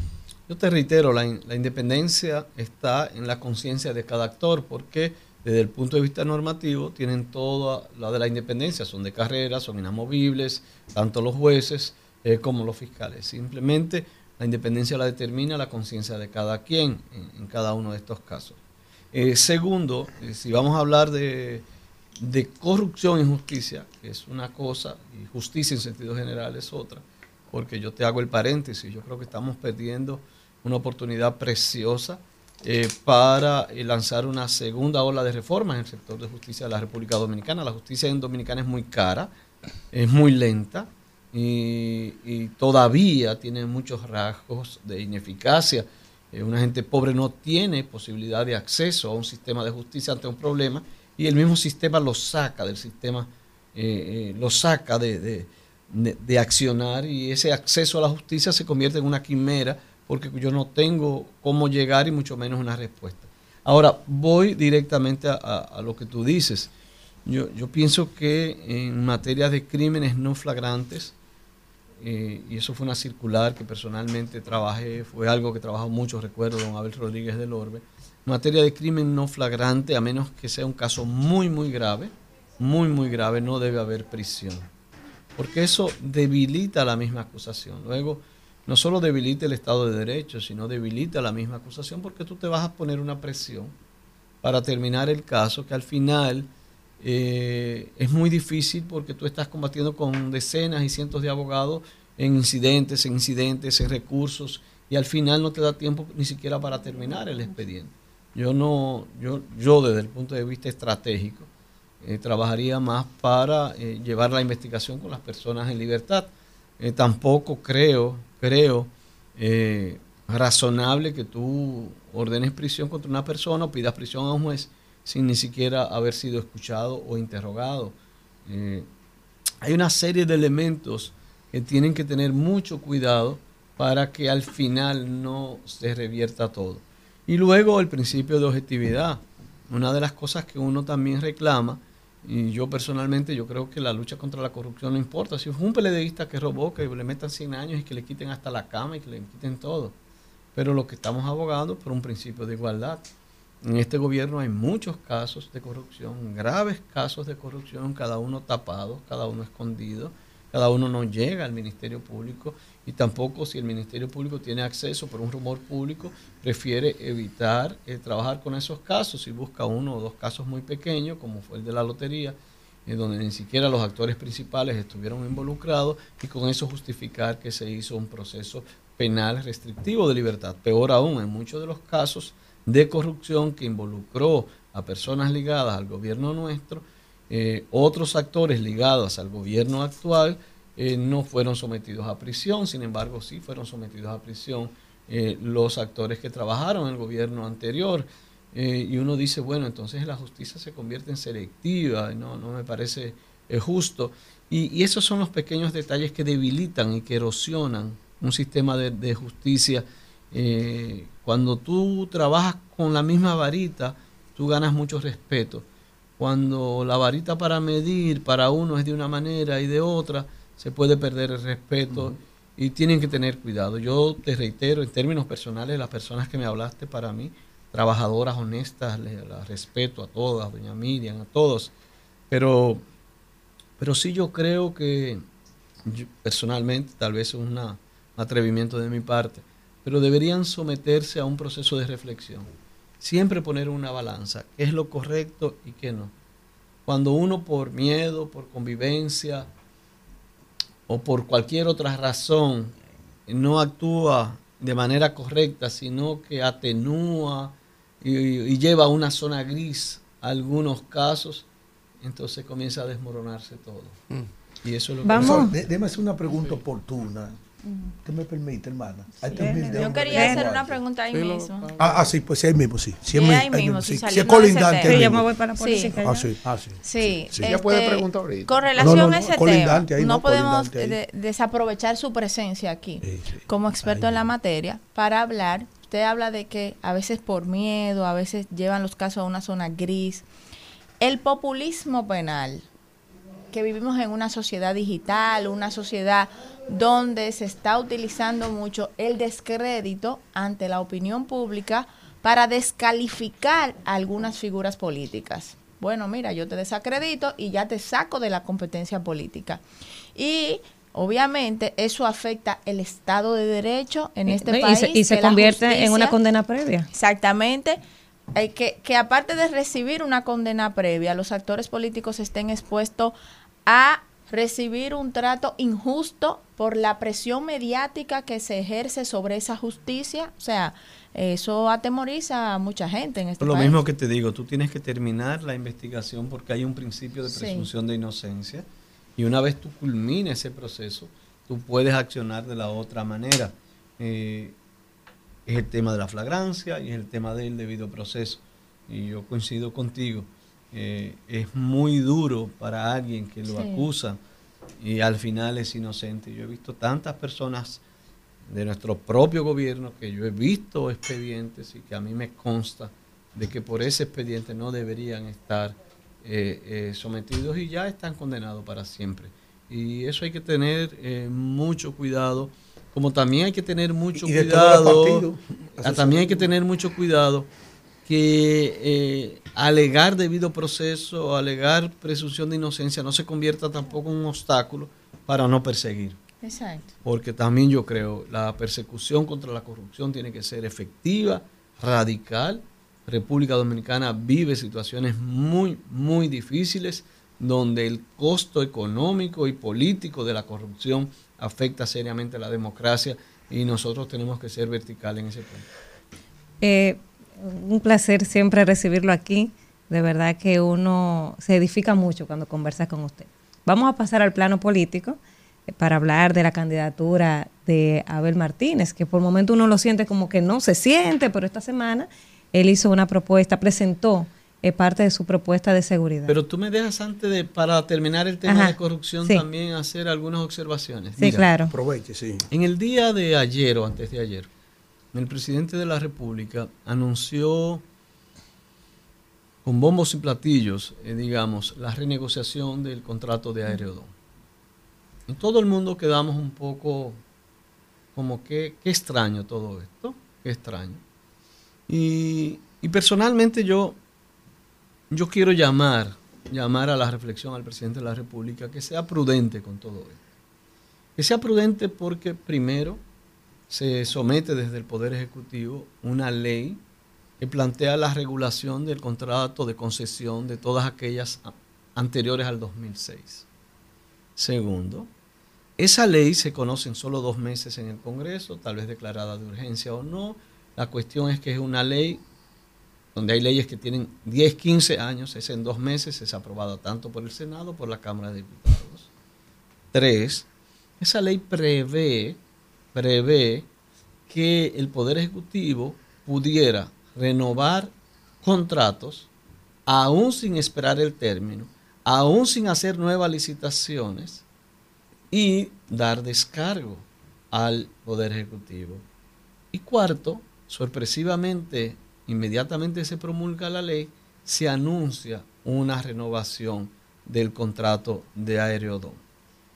¿Qué yo puedo deducir o qué pudiera deducir las personas? Primero, que esa ley, con una redacción bastante interesante desde el punto de vista jurídico, y cuando digo interesante, digo hecha por personas bastante calificadas, esa ley fue hecha para precisamente eh, modificar el contrato de Aerodón, es la percepción que uno siente. Tercero, tú, tú no me estás dando chance como Estado a que yo pueda someter, cuando le faltan siete años a este contrato, nuevamente al mundo, a las grandes compañías eh, especialistas en Administración de administración, aeropuertos. de que me puedan dar una oferta mejor. Esta concesión era por 30 años, van 23, le faltan 7, y el gobierno lo que ha hecho es darle 37 años más a sin ninguna posibilidad. Ha hecho un contrato, ha hecho una ley, ha hecho todo. Y entonces ahí vienen las desconfianzas y ahí viene el llamado a la prudencia. Estamos en un periodo electoral. Eh, tú no puedes eh, recabar y, crear mecanismos para lograr recursos que tal vez le tocan a generaciones posteriores. Pero tú tampoco puedes otorgar a una compañía 37 años más sin tú saber ni siquiera el comportamiento del mercado en el sistema aeroportuario y las posibilidades de crecimiento que puede tener el Gran Santo Domingo o las ofertas que pudieran hacer otras compañías también en el tiempo en que se, se, vence ese contrato. El gobierno bien pudiera renegociar, pero solamente los siete años que quedan y luego ir a una licitación internacional para determinar quién sería el concesionario. Pero lo que se está haciendo en este momento es bastante preocupante, eh, eh, llamativo, y realmente me duele que hoy esto no sea un escándalo en todos los actores de la vida política de la República Dominicana. Eh, estamos de nuevo hablando de 37 años más sin licitación. Estamos hablando de hacer una ley para otorgar. Yo antes criticaba que a un amigo mío eh, que no calificaba para ser director de Lindri, me parece, o de INAPA, eh, había que ser ingeniero y le hicieron una ley para que él pudiera seguir siendo en el puesto. Me pareció bastante poco ético y me, pareció como, como, un irrespeto a la seguridad jurídica, que es un concepto universal en todo Estado democrático y social de derecho. Pero ahora hacer una ley para tomar esta decisión realmente eh, es, ¿Y esa ley pasó sumamente esa ley fue aprobada por el Senado de la República, cinco o seis días después fue aprobado por la Cámara de Diputados y lo más probable que ha sido también promulgada ya por el Poder Ejecutivo. Y esa es la realidad que nosotros estamos viendo. Esa ley que tiene algunas 14 páginas, eh, básicamente redactada, y cuando tú la, la observas te das cuenta que y parece Yo la vi, pensé que, estaba en proyecto todavía, estaba Luis Enrique con nosotros. Aquí. Sí, no, y entonces esa es la realidad. Entonces ahí voy de nuevo con la corrupción, con la transparencia. Eh, tú tienes que ser serio y parecerlo. Eh, tú tienes que tomar algunas medidas para que las cosas no se malinterpreten. Eh, esa compañía que es concesionaria cotiza en la bolsa. tú no puedes generar nuevos escándalos en la República Dominicana Hoy tal vez tú tienes control en muchos aspectos de la comunicación en la República Dominicana por la cantidad de recursos que tienes como gobierno, pero mañana es posible que no, que las cosas se te vayan de las manos. Y, me parece, me parece que el gobierno se ha pasado de la raya, eh, ha, ha, ha cruzado esa línea roja con el anuncio que está haciendo Diario Don y yo le sugeriría que tenga mucha, mucha prudencia porque los elementos que circundan todo esto son bastante preocupantes. Ahora sí, vamos a hablar de su candidato, Abel Martínez, eh, que está, lo vemos que está presentando propuestas, que es lo que uno hace tiempo quiere escuchar de él y de los demás candidatos. Su valoración de la alianza, eh, porque yo sé que había un sector del PLD que, que, no estaba muy a favor de la alianza, pero ya el viernes anunciaron una parte importantísima de la alianza, entonces me gustaría saber su valoración de esa alianza y los trabajos del candidato, cómo van, cómo van los números. Eh, si usted vio los resultados de la encuesta a Gallup que se presentó la semana pasada, ¿qué le parece ese, esos números que le dan ahí al candidato? lo más importante de la alianza es que podamos obtener con más facilidad algunos triunfos eh, municipales y senatoriales. Realmente ese es el objetivo. Para lograr ese objetivo tiene que haber una compenetración entre los actores políticos, tanto de la Fuerza del Pueblo como del Partido de la Liberación Dominicana, que hagan sinergia, por ejemplo. Nosotros tenemos un candidato estrella en Santiago de los Caballeros, es Víctor Faduli, que aspira, aspira a la alcaldía. O sea, lo, correcto ahora es que todos nos embarquemos para que una persona con esa calidad, con esa, con, esa, con ese liderazgo y esa fuerza que él tiene, eh, también moral y profesional, pueda alcanzar la alcaldía. Pero el éxito va a depender mucho de eso. Personalmente creo, creo que en muchos lugares eh, será positivo, en otros lugares probablemente dé algún tipo de dificultad y conflictos. Eh, ya veremos cuál será el destino final, pero en sentido general creo que, que permitirá, si se dan esas condiciones, tener eh, un mayor éxito. Alfredo. Eh, doctor. O me dijo de las encuestas, de los números del candidato, cómo van, lo que le parece, mira, la, la mira, Galo. en política cada quien trabaja para lograr el objetivo. Eh, nuestro candidato, Abel Martínez, el Partido de la Liberación Dominicana, como lo hace el presidente Fernández y la Fuerza del Pueblo, y como lo hace el presidente Abinader y el PRM, luchan para ganar en la primera vuelta. Si no se gana en la primera vuelta, se luchará para que haya una segunda y quedarle al menos en segundo para tu poder competir y ganar en la segunda. Yo creo que esa es la estrategia que estamos siguiendo. Eh, hoy eh, nosotros empezamos en esta semana eh, una campaña de propuestas. Empezó con seguridad ciudadana, con elementos muy claros y precisos. La semana próxima también habrá. Entonces el Partido de la Liberación Dominicana y el candidato nuestro, Abel Martínez, le va a hacer una serie de señalamientos al país de en qué consistiría eh, su gobierno. Y ojalá que también esto permita que podamos tener discusiones bien serias.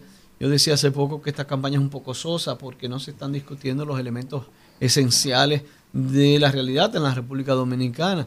Y hablo mucho del tema de educación. República Dominicana ha tenido un crecimiento económico enorme en los últimos 20, 25 años, pero ya nosotros estamos en una etapa de estancamiento y, y la única manera de superar ese estancamiento es a través de la formación del capital humano. Hoy, por ejemplo, Costa Rica y México han tenido una inversión extranjera en materia de empresas de tecnología enorme, muy superior al de la República Dominicana. Eh, ¿Por qué uno se pregunta, en República Dominicana no ingresan mayores eh, compañías transnacionales, sobre todo a raíz de los problemas que tiene eh, China y la necesidad que tiene Estados Unidos de tener más cerca industria, simplemente porque el capital humano todavía nuestro es muy frágil. Nosotros tenemos muchachos de tercero de bachillerato, ahora eh, cambió la nomenclatura, pero eh, que no saben leer, o sea, te pueden leer una hoja y entendieron eh, un párrafo. El tema de las matemáticas, realmente la formación de nosotros es muy, muy pobre, muy, muy pobre en comparación con muchos países de América Latina y eso va a implicar que no vamos a tener el ascenso. Hoy la discusión de los candidatos a la presidencia de la República debería ser cómo vamos a entrar a la nueva etapa de crecimiento de la República Dominicana. Y yo personalmente digo que no hay otra forma que no sea la educación Calidad de la educación. calidad de la educación. Y entonces la discusión debería ser es cómo yo voy a mejorar la calidad de la educación. Yo quisiera ver al presidente Abinader, a, a- a cada uno de los candidatos, incluso a, a nuestros candidatos, hablando de cómo yo voy a mejorar la calidad de la educación y cuál es el presupuesto para yo mejorar la calidad de la educación. Ese debería ser el tema básico. ¿Cómo yo voy a superar la pobreza en la República Dominicana con educación? Pues con más razón también. Esos son los elementos básicos que nosotros deberíamos estar discutiendo. Doctor, eh, usted es un importante líder político de su partido eh, nacional. Ah, usted viene de una nominación, de una aspiración a, la candidatura presidencial de su partido, que por cierto en Yaguate dio una pela. El doctor. eh, creían que el doctor estaría que en un tercer lugar y resulta que el hombre quedó en segundo. Yaguate ganó por encima de un 60 con Rosa En Peña. Boca Chica es muy querido Eh, también. no, es una persona querida en el país, completo. entero. Eh, también en Pedro usted tiene... Para que Francisco ha sido víctima del mismo sistema de Sí. partido que tenemos. Doctor. No me hagan entrar ahí. La pregunta mía va porque usted es un hombre de un conocimiento permanente de lo que acontece. Entonces aquí, de manera increíble, en la mañana de hoy, se acaba de dar a conocer de que el Partido Revolucionario Moderno acaba de sacar de circulación a Farideh Raful y ha decidido poner eh, como candidata como candidato a la senaduría del Distrito Nacional a Guillermo Moreno. Anoche, algo muy especial vimos, como dice la canción de, del hermano eh, Rubén Blay, Plantación Adentro, camará, encontramos a Omar Fernández en un local del Partido de la Liberación Dominicana, me parece que en lo más adentro de Capotillo, promocionando a Domingo Contreras. ¿Cuál es su opinión sobre este match, este enfrentamiento que se va a dar en la capital? Omar Fernández, candidato a senador, Domingo Contreras, candidato a alcalde, posiblemente no se ha dicho finalmente, pero es casi conocido de que eh, Carolina Mejía, de, eh, Mejía ya sería la candidata. Entonces sería Carolina y Guillermo Moreno versus Omar y, Fran- y, y Domingo Contreras.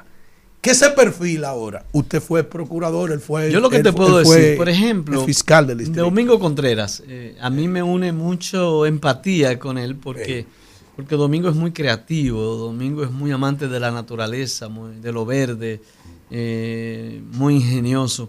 Y, y yo te puedo asegurar que Domingo está preparado, formado para ser un gran alcalde y sería un alcalde súper interesante que puede tener el Distrito Nacional. Igual Omar es un joven eh, muy preparado, eh, muy formado y nosotros entendemos que presentamos realmente una boleta de dos personas que, que como merece, digamos, el Distrito Nacional, Hay con todas las condiciones. Eh, en dos extremos. ¿Qué te digo? Yo, yo no voy a entrar en los demás candidatos, no, no, no, no es mi, mi tema ahora, pero yo sí te reitero, tenemos dos grandes candidatos a las candidaturas del Distrito Nacional, excelentes, estrellas de personas. Va a recuperar la plaza del distrito, el muchacho que Dios PLD. lo bendiga. Sí, sí, sí, yo creo que sí, yo creo que sí. Para pasar con Israel Abreu, yo veía ayer una publicación, casualidad que hoy se hace público ya, que Guillermo Moreno va a ser candidato. Mira, no lo sabía, ahora me entero Y con, no con Faride. ustedes, sí. Pero ayer veía una publicación de que hace unos meses Guillermo Moreno estaba pidiendo que al presidente lo investigaran por los Panama Papers. Y ahora él... ¿Cómo va a ser? Vamos, Israel. Domingo, mi respeto. política, Usted sabe que Domingo se- Brito. Sí.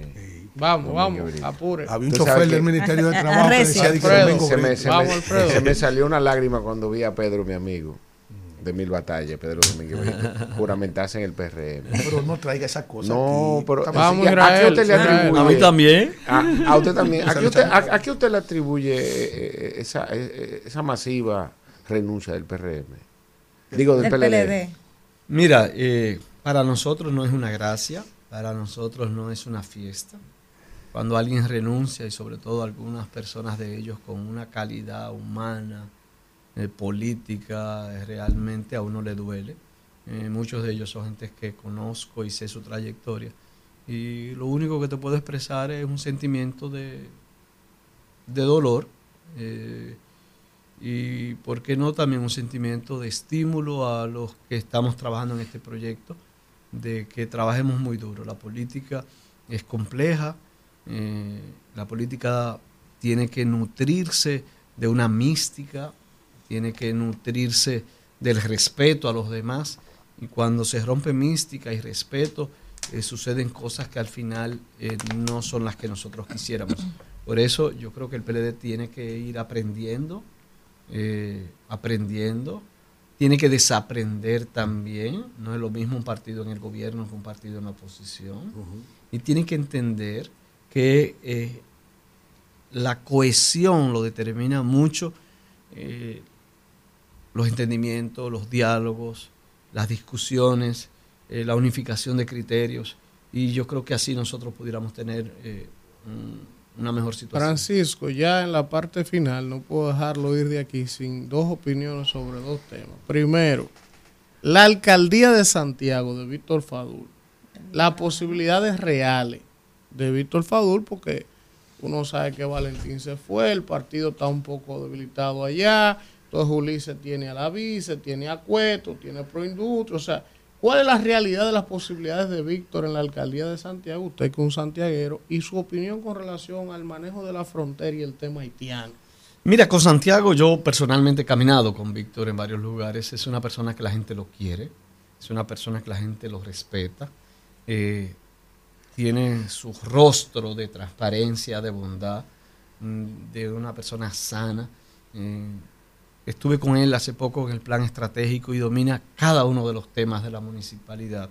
Tiene propuestas muy concretas para la iluminación, para la seguridad, para el ornato, para el aseo, para el tema de los cementerios, eh, para el tránsito. Realmente escuchar a Víctor sobre eh, lo que debe ser Santiago eh, es muy satisfactorio.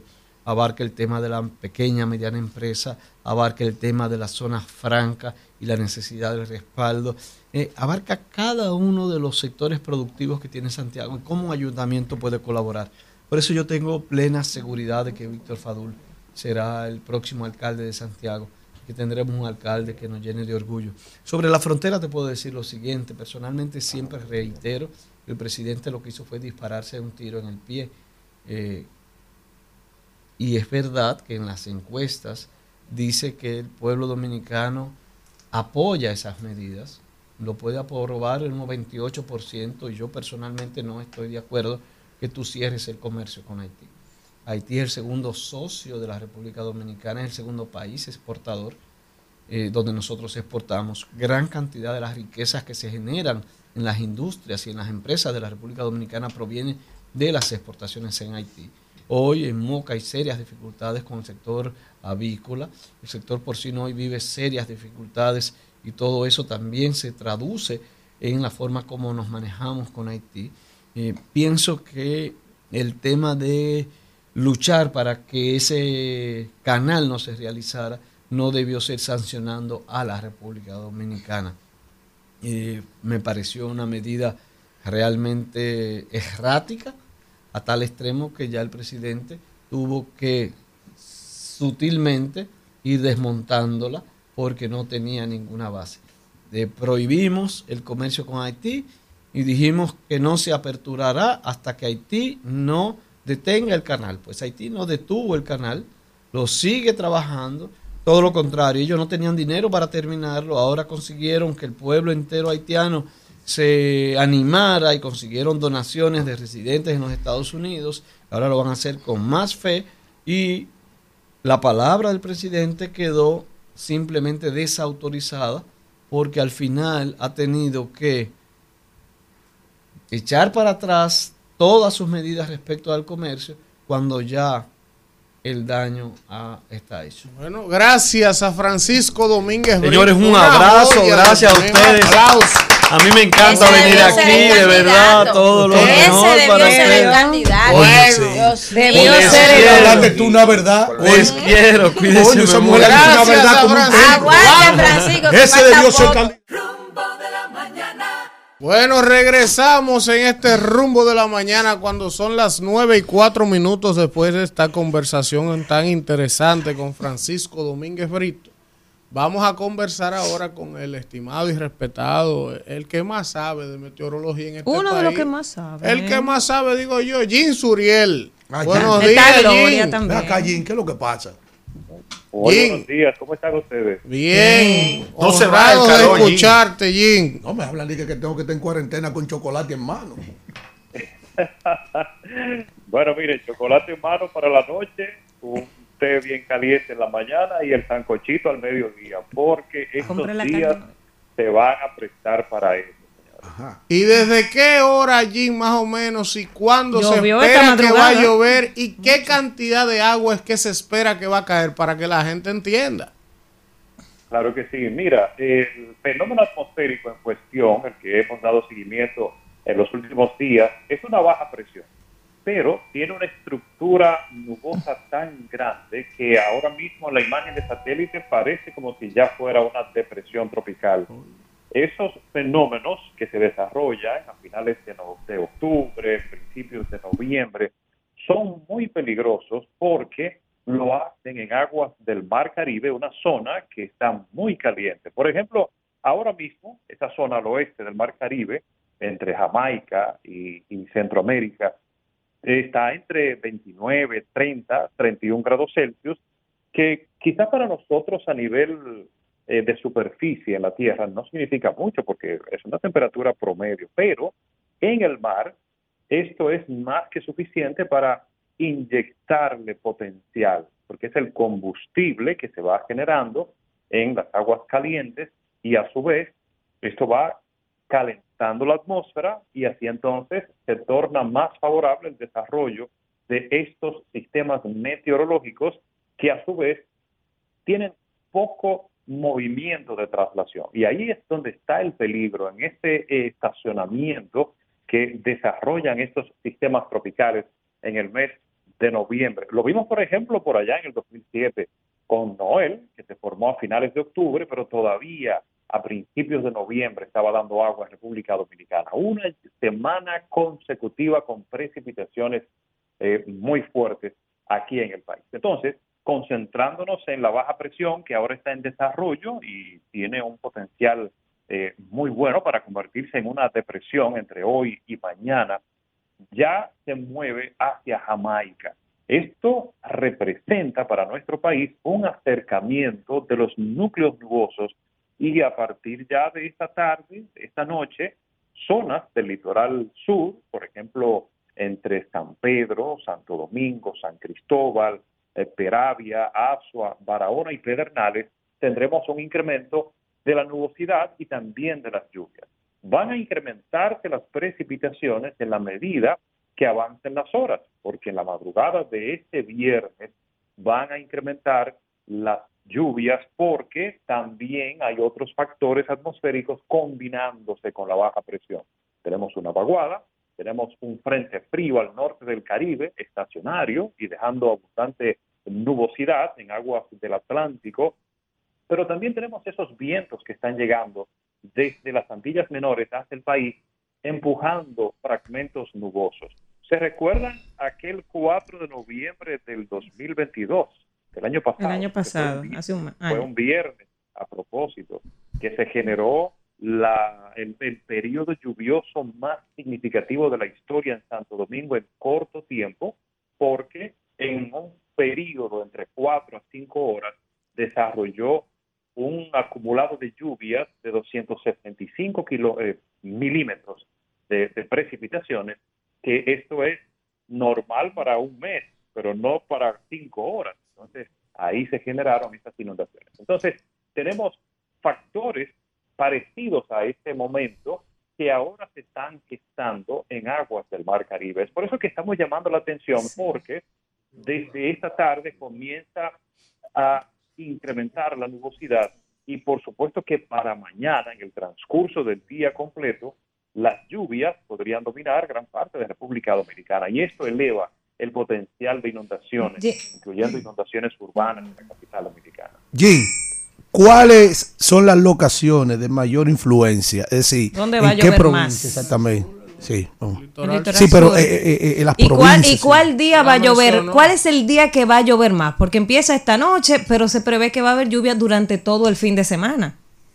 Claro que sí. Mire, el periodo lluvioso es entre 4 a 5 días, pero los más peligrosos van a ser viernes y sábado, los dos días consecutivos, porque va a llover de manera consecutiva también por más de 24 a 48 horas. Y esto eh, podría representar una seria amenaza, principalmente para la zona fronteriza, para el suroeste y para el sur, incluyendo también la capital dominicana, porque todo el litoral caribeño será el que reciba a partir de las próximas 24 a 36 horas, es decir, desde esta noche hasta la madrugada del sábado, la nubosidad y las lluvias del fenómeno que todavía tendrá incidencia en el Mar Caribe, pero ya a partir del sábado, en el transcurso del día y el domingo, el sistema se moverá hacia el norte de República Dominicana en aguas del Atlántico.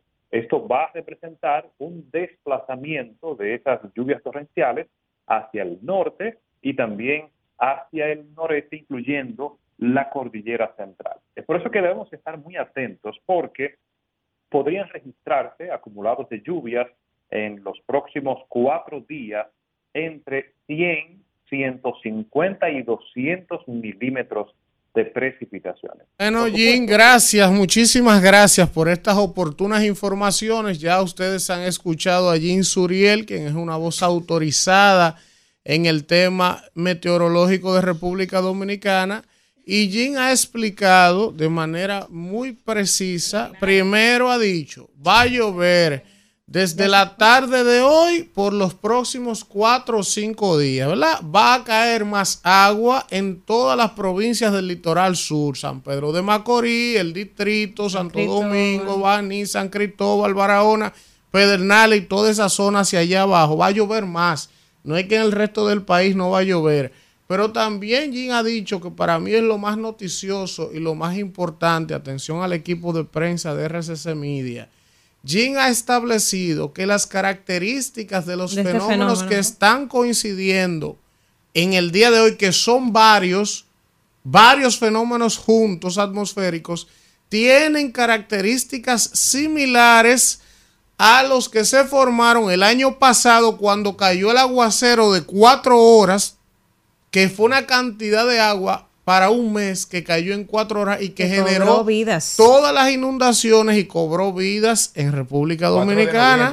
Entonces, ojo a eso. Él no está diciendo que va a pasar lo mismo. Él está diciendo que las condiciones climatológicas que se están dando son similares a las que provocaron aquel aguacero el año pasado. Entonces, tanto las autoridades, las alcaldías, todo el mundo tiene que prepararse, empezar a limpiar los invernales, la gente, si no tiene que salir de su casa entre esta tarde, mañana y pasado, no salga, no se vaya de fin de semana, deje la bebedera un fin de semana No lave. y manténganse tranquilos monitoreando a las autoridades. Y Más las, y las autoridades también, que me imagino que lo próximo que hará el presidente en las próximas horas es convocar al comité de emergencias, que, que es encabezado por el COE y también por Gloria Ceballos, que son siempre los que se encargan de dirigir eh, los comités ante situaciones como esas para que la población esté pendiente a los boletines que se emiten. Ahorita no llueve en la noche y la gente ya dice, ah, no, no va a llover porque aquí no creemos en meteorología, pero tienen que saber que ellos hacen el pronóstico, eso puede variar, o sea, puede llover más como puede llover menos, pero hay que estar pendiente a los y boletines. vamos a tratar de conseguir a Juan Manuel Méndez o a Gloria Ceballos. cómo de la se están a preparando. ver cómo se están preparando y cuáles son las previsiones también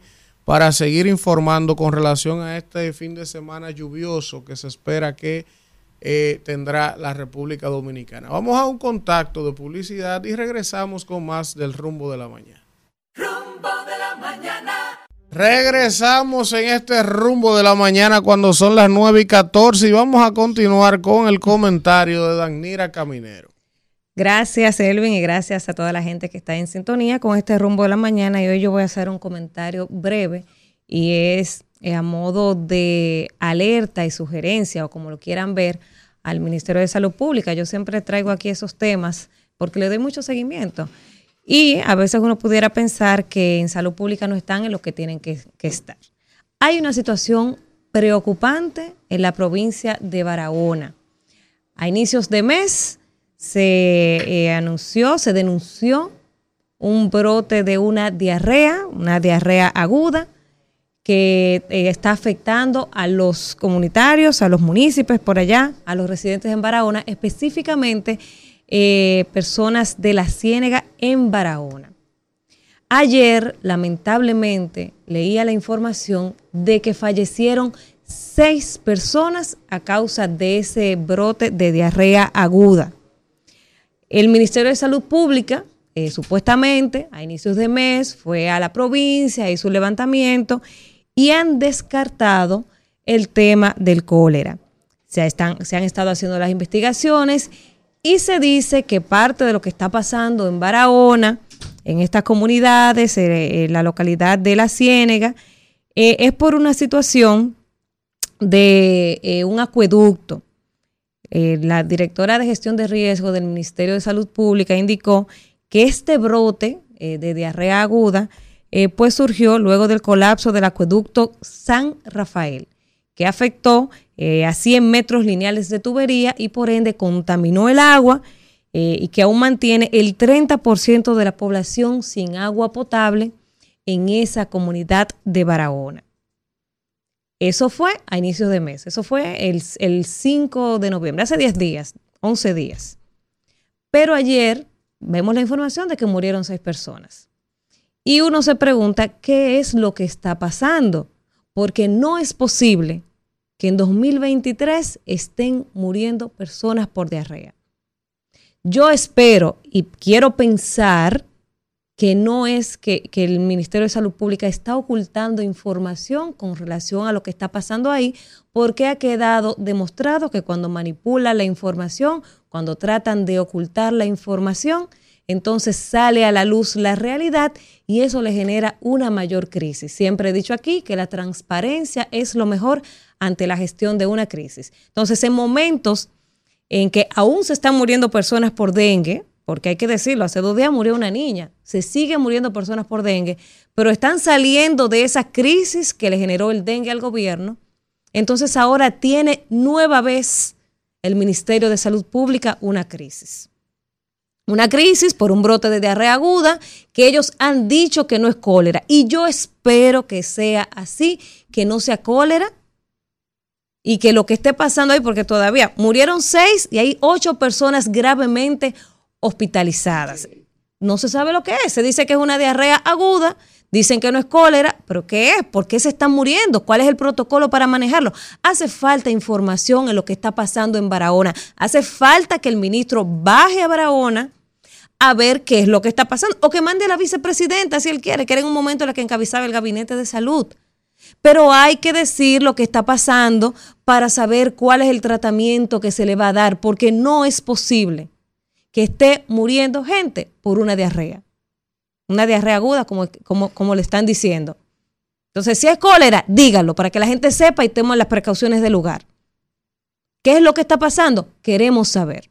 Necesitamos ver la acción del Ministerio de Salud Pública, que lamentablemente es un ministerio que está trabajando de manera reactiva. Todas las semanas tenemos que venir aquí a exponer temas y situaciones delicadas que están pasando. Y no es politiquería, no es politizando. Yo no estoy hablando de política, estoy hablando de un tema que le está afectando a gente y que ya está cobrando la vida de personas. Seis muertos y ocho personas que están graves por un bendito brote de diarrea aguda que no debería suceder, que una gente, una persona no debería morir por una diarrea aguda, porque eso quiere decir que no hay un protocolo, que hay un descuido, que los están dejando deshidratarse. O sea, no se sabe lo que es, no le están dando el tratamiento. ¿Y cómo es posible que 11 días después que se destapó esta situación, no le sepan decir al país qué es lo que está pasando en Barahona? Entonces, al ministro, que no lo sentimos porque de verdad uno ni siquiera se recuerda cómo es el timbre de voz de este señor, porque es que no tiene presencia, no da la cara, no habla. Entonces, al ministro que baje con una comitiva a Barahona, que vaya a Barahona y que investigue lo que está pasando y que no deje que esta crisis se le salga de las manos. Van seis muertos, lo que pasa es que la gente anda en bochinche en las redes, anda hablando de otras cosas y no se detienen a ver esas pequeñas noticias que resaltan los medios, pero que están ahí, que es una realidad y que puede seguir creciendo si no, le si no se le presta la debida atención. Lo que está pasando en Barahona es de preocuparse. Ante la situación del acueducto de San Rafael, gracias a Dios que ya el INAPA y Obras Públicas han ido a tratar de, de resolver ese tema del acueducto porque hay comunidades que están sin agua potable y sabemos que para situaciones como esta es vital el agua potable. Entonces hoy yo quería dedicarle unos minutos a este tema porque es de preocupar lo que está pasando en Barahona. Ayer eh, ya ascendió a seis eh, muertos por este tema de esta crisis de diarrea aguda y esperemos que esos ocho que están hospitalizados pues tampoco no se cuenten en esas estadísticas negativas. Ministro de Salud, Póngase las pilas. No podemos estar reaccionando a cada crisis que sale, cada semana un tema. No. Si salió una información de un brote, vaya y actúe, manda una comisión, actúe a tiempo. Y no espere el escándalo de los medios, no espere los muertos para salir a reaccionar. Vaya usted mismo y no espere la crisis, entonces va a ponerse la bata y salir con un fotógrafo, un camarógrafo a, a mostrar que usted sí está trabajando. Vaya desde el inicio y evítese la crisis porque de verdad lo que está pasando en esta administración con el tema de salud da mucho que desear. Hasta ahí lo dejo, Isidro. Rumbo de la mañana. 9.24 minutos de la mañana y vamos de inmediato con el comentario de la compañera Kimberly Taveras. Gracias, Danira Caminero. Y en el día de hoy, señores, yo quiero, la verdad, que dividir mi comentario en dos partes. La primera parte es eh, para seguir hablando sobre el tema de la inversión en capital que está haciendo este gobierno.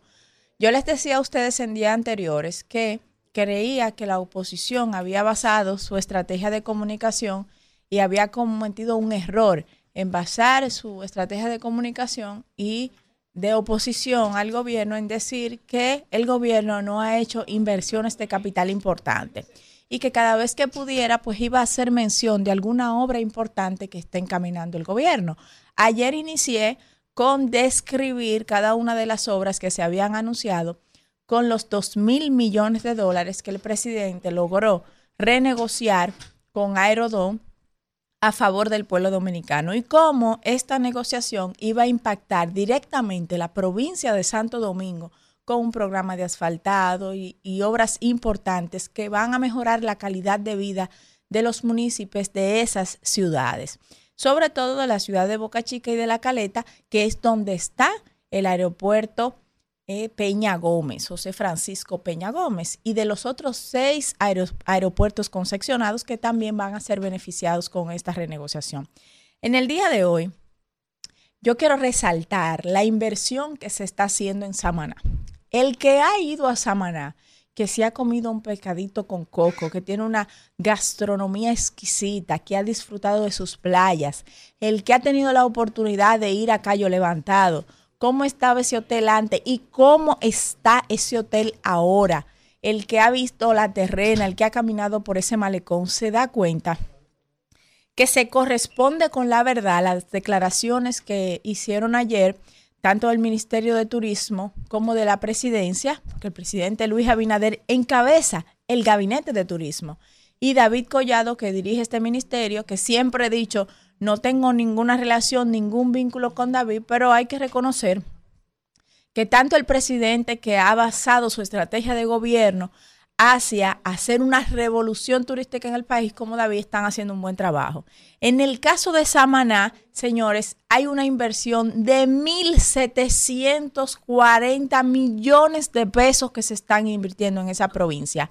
Es increíble la transformación que está viviendo esa provincia. 22 obras se están construyendo al mismo tiempo, porque siempre cuando se toman préstamos, empieza a decir la oposición, ¿para qué son esos préstamos? ¿Para qué tantos préstamos? Para esto, para hacer transformaciones como estas, que han hecho que el país se convierta en uno de los destinos turísticos, de los primeros destinos turísticos del Caribe y de América Latina y del mundo. Vamos encaminándonos a ser uno de los primeros destinos turísticos del mundo con la cantidad de turistas que estamos recibiendo. Eso hay que resaltarlo. Samana, que durante tanto tiempo había sido abandonado, con los préstamos que se tomaron del BID, del Banco Interamericano de Desarrollo, se están eh, realizando estas 22 obras que van a impactar directa, directamente en Samaná y en las terrenas. Señores, no solamente está recibiendo esta provincia turismo internacional, sino también un turismo local que se traslada allí. ya vemos, hemos visto en grandes eh, celebraciones nacionales cómo la gente se traslada a las terrenas a disfrutar de esos recursos naturales. Y recordemos también un incendio que ocasionó allí que se perdieran varias plazas importantes ya Turismo también está recuperando esas plazas y anunció una inversión en Cayo Levantado de 100 millones para poder construir una plazoleta para los vendedores. Ese lugar es exquisito, es mágico, Samaná, Cayo Levantado, Las Terrenas, es una de las provincias que más tiene que dar en el turismo y nosotros, Jason y yo, cuando fuimos allí a disfrutar eh, eh, de, de un hotel en Cayo Levantado, pues hablábamos de eso, de que Samaná era uno de los destinos turísticos más exquisitos del país y que el Estado pues debería ponerle más atención. No sabíamos que este plan estaba ya en desarrollo y se anuncian que para finales de este año se van a inaugurar unas 15 obras y que para febrero del año próximo las demás. Yo les invito a todos a ir a Samaná y a la oposición a cambiar ese discurso, porque evidentemente los préstamos están reflejando en mejorar la calidad de vida donde vive la gente y también en las provincias que estratégicamente son destinos turísticos, son objetivos de desarrollo para nuestro país. Y por otro lado, yo quiero hablar hoy, señores, de una investigación que hizo, bueno, para ser doctora, Josefina Lorenzo. Josefina Lorenzo. Josefina Lorenzo, que es investigadora que es psicóloga y que sale de la Universidad Autónoma de Santo Domingo, hizo una investigación de cómo impacta las dos instituciones de cuidado que tiene instalada la Universidad Autónoma de Santo Domingo en dos de sus centros, uno en la sede aquí, en la provincia de Santo Domingo, en la Universidad Autónoma, y otro en la UAS de Santiago. Centros para cuidar a menores de 0 a 5 años. Y cómo eso ha impactado a las madres. Porque, decía la investigadora, eh, optando por su doctorado, en la investigación que realizó, que la mayoría de las madres que dejan a sus niños en estos programas son madres que no llegan o no pasan de los 20 años y que eso le permite poder hacerse de una carrera universitaria. Y todos sabemos en este país que tener una carrera universitaria nos acerca a poder salir de la pobreza.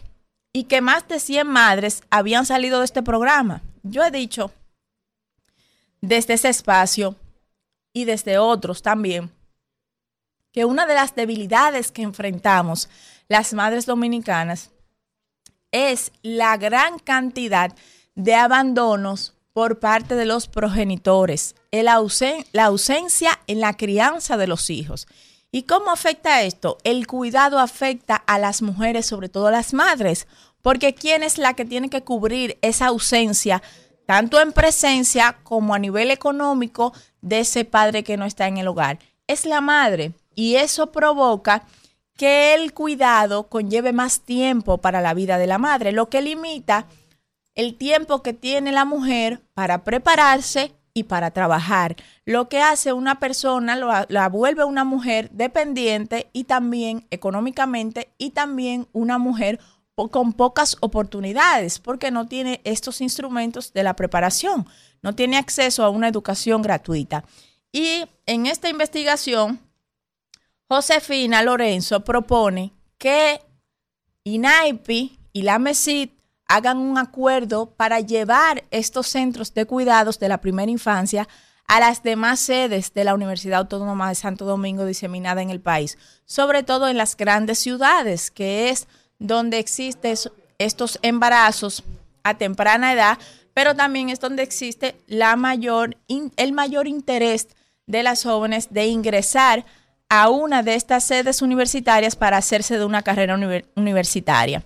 A mí me parece una excelente propuesta. Yo he dicho que de la academia se salen muchas soluciones y que el Estado dominicano nunca puede estar desvinculado en la creación de leyes de la academia y de las investigaciones científicas. También he dicho que hace falta en el país una ley del cuidado que proporcione una responsabilidad a los padres, no solamente económica, sino también una responsabilidad de tiempo y que también hacen falta instituciones públicas tanto para el cuidado de los envejecientes, que también les toca a las mujeres, como para el cuidado de los niños.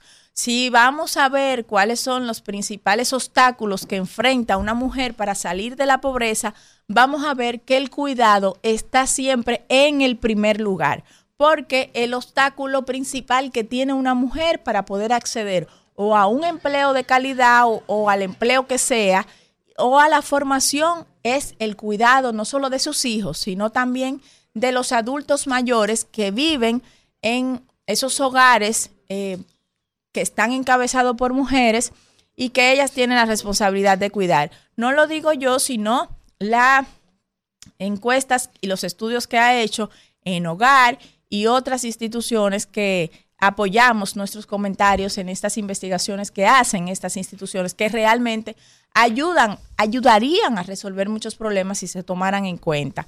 Así que esperamos que tanto la MESI como el INAIPI puedan ver esta investigación y puedan eh, darle curso. Y por parte de la ley, pues que se pueda crear la Ley Nacional del Cuidado, donde se establezcan políticas públicas para poder disminuir la dependencia del cuidado de los adultos mayores y de los menores de las mujeres y así crear más oportunidades tanto del acceso a empleo como también del acceso a la preparación para las mujeres dominicanas. Gracias, Isidro.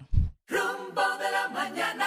Bueno, 9.35 minutos de la mañana. Su pleito, por favor, al pasillo. Lo que ella Vamos a continuar esos pleitos en el pasillo. pero venga acá, pero aquí hay cosas que deberían quedarse para la En las, administración. no, en la pausa. Pero aquí, que no se expongan el esos pleitos. backstage del rumbo de la Vale unos mañana cuartos. Vale un dinero. Anímense. Hermana, Vamos con vio- el comentario No, de Víctor, que está ahí desde Suiza. Víctor, echando antes- antes de ir vaina. antes de- Yo creo que antes de pa' ir con Constanza que coge. Antes de ir No, con Víctor. Montaña. Yo no sé qué tanto trapié que da el pobre Will Smith. Yo tengo, ¿Y ahora? yo tengo el temor de que un día él aparezca en el Parque Mirador en una mate mango guindado por una soga. Víctor. Usted vio, espérese, usted vio lo que pasó. Espérate, Víctor. Hombre, te Bueno, parando. Víctor, tú viste lo que pasó. El desprecio. El hombre más despreciado del mundo es Will Un Smith. sufrido. Por una mujer tan fea como la mujer de él. No. Es una mujer fea. No. Yo no sé si ella en su juventud, porque él es un hombre que todavía está en capacidad de levantarse la hembra que él quiera. Primero, porque es uno de los mejores actores de Hollywood. Y, Bellísimo. y él también es un moreno bello. Yo soy loco con esos colores, Eh, profesor. Y yo creo que él en busca de su felicidad, con día al final, debería Como la película, ¿verdad? Sí, debería buscarse coño una rubia como Pamela Anderson en aquellos años. ¿Qué es lo que tanto jode él? Entonces, no, pero está bien, una morena, bella, como Ali Berry. Hablo yo soy el mejor. Oigan esto, eh, oigan esto. Déjese, déjese tranquilo. espérese, espérese. Aguántate, Víctor. Espérate, Víctor. Will Smith. Sí, pero, Eh, eh, el gobierno del PRM está como Will Smith ¿cómo así? Víctor. con el, ca- con el caso de Farideh. No, pero oye lo de Will Smith ahora. Will Smith niega haber tenido relaciones sexuales con el actor Duane Martin. Coño, es decir que, aparte de que tú eres mal querido, como dice eh, eh, este hombre, eh, eh, Alex Bueno, soy mal querido por la mujer que yo más quiero. Aún Alfredo, así, ¿qué duerme conmigo qué queriendo a otro. Ahora le están acusando también Vamos. de testimoniarse un hombre. Desde Suiza. Coño, ¿qué es lo que pasa en este mundo? Desde Suiza con el comentario de Víctor Villanueva. Adelante, Víctor. Yo quería preguntarle a Alfredo que qué tiene en común Alfredo de la Cruz, Will Smith y Farideh Raful. Que Cuidado. nadie lo ha querido, como dice Alfredo. Señores, placer saludarle en esta ocasión desde Ginebra, Suiza, eh, y dando seguimiento en este caso de, eh, de lo que pretende el gobierno eh, con el tema de Aerodón, esa cortina, que eh, ese telón que quiere poner el presidente Abinader con todos los temas que hay en el país, con el tema del dengue, con el tema de la inseguridad, con el tema de los servicios públicos que siguen en el suelo, con, en fin, ya con la naturaleza de su desgobierno, con las tarifas eléctricas, con todo lo que lleva, saca de la chistorra este tema y que el partido Fuerza del Pueblo el día de ayer eh, realizó una, un comunicado en donde le responde de manera contundente al presidente Abinader en- de cara a lo que él planteó en esa locución y que viene y coincide con las primeras, con los primeros puntos que el día de ayer eh, eh, expresaba nuestra audiencia en este espacio El Rumbo de la Mañana y que de alguna u otra forma eh, coincidimos en algunos puntos, pero hay otros que ellos resaltan bastante claros. Por ejemplo, como el caso de que ese contrato que fue, eh, tuvo la veeduría de personas inminentes como Freddy Veras Goico, si alguien tiene alguna duda de la honestidad, de la verdadera honestidad y peso de la palabra, la verticalidad de una persona como lo fue Freddy Veras Goico, eh, no voy a mencionar la- los demás porque ya mencionando a Freddy es suficiente, pero donde sí hay asterisco, y lo hemos visto en términos de la honestidad, es que curiosamente, eh, de los tres senadores del entonces PRD, que están todos, como dije yo en mi comentario el día de ayer, en el PRM, eh, por ejemplo, el caso de eh, Milagros Ortiz Bosch, que vuelve y aparece en la palestra, Ginés Burnigal, que estuvo ayer en el programa y que fue muy suavecita en alegar, en, en definir a las preguntas de mis compañeros con respecto al contrato de Aerodón. y el caso del flamante eh, eh, eh, Rafael Alburquerque, Ramón Alburquerque, perdón, que también como senador electo en el 98 cuando se sometió la redacción de ese contrato y que fue un contrato que se redactó en el Congreso Nacional dominado por el PRD y que a la sazón se aprueba en el 99 y en el gobierno de Hipólito del 2000 al 2004 le hicieron tres modificaciones. Por eso decía el día de ayer que el presidente Abinader, los culpables de ese contrato, tienen que buscarlo en la fila de su propio partido, en la fila de su propio gobierno.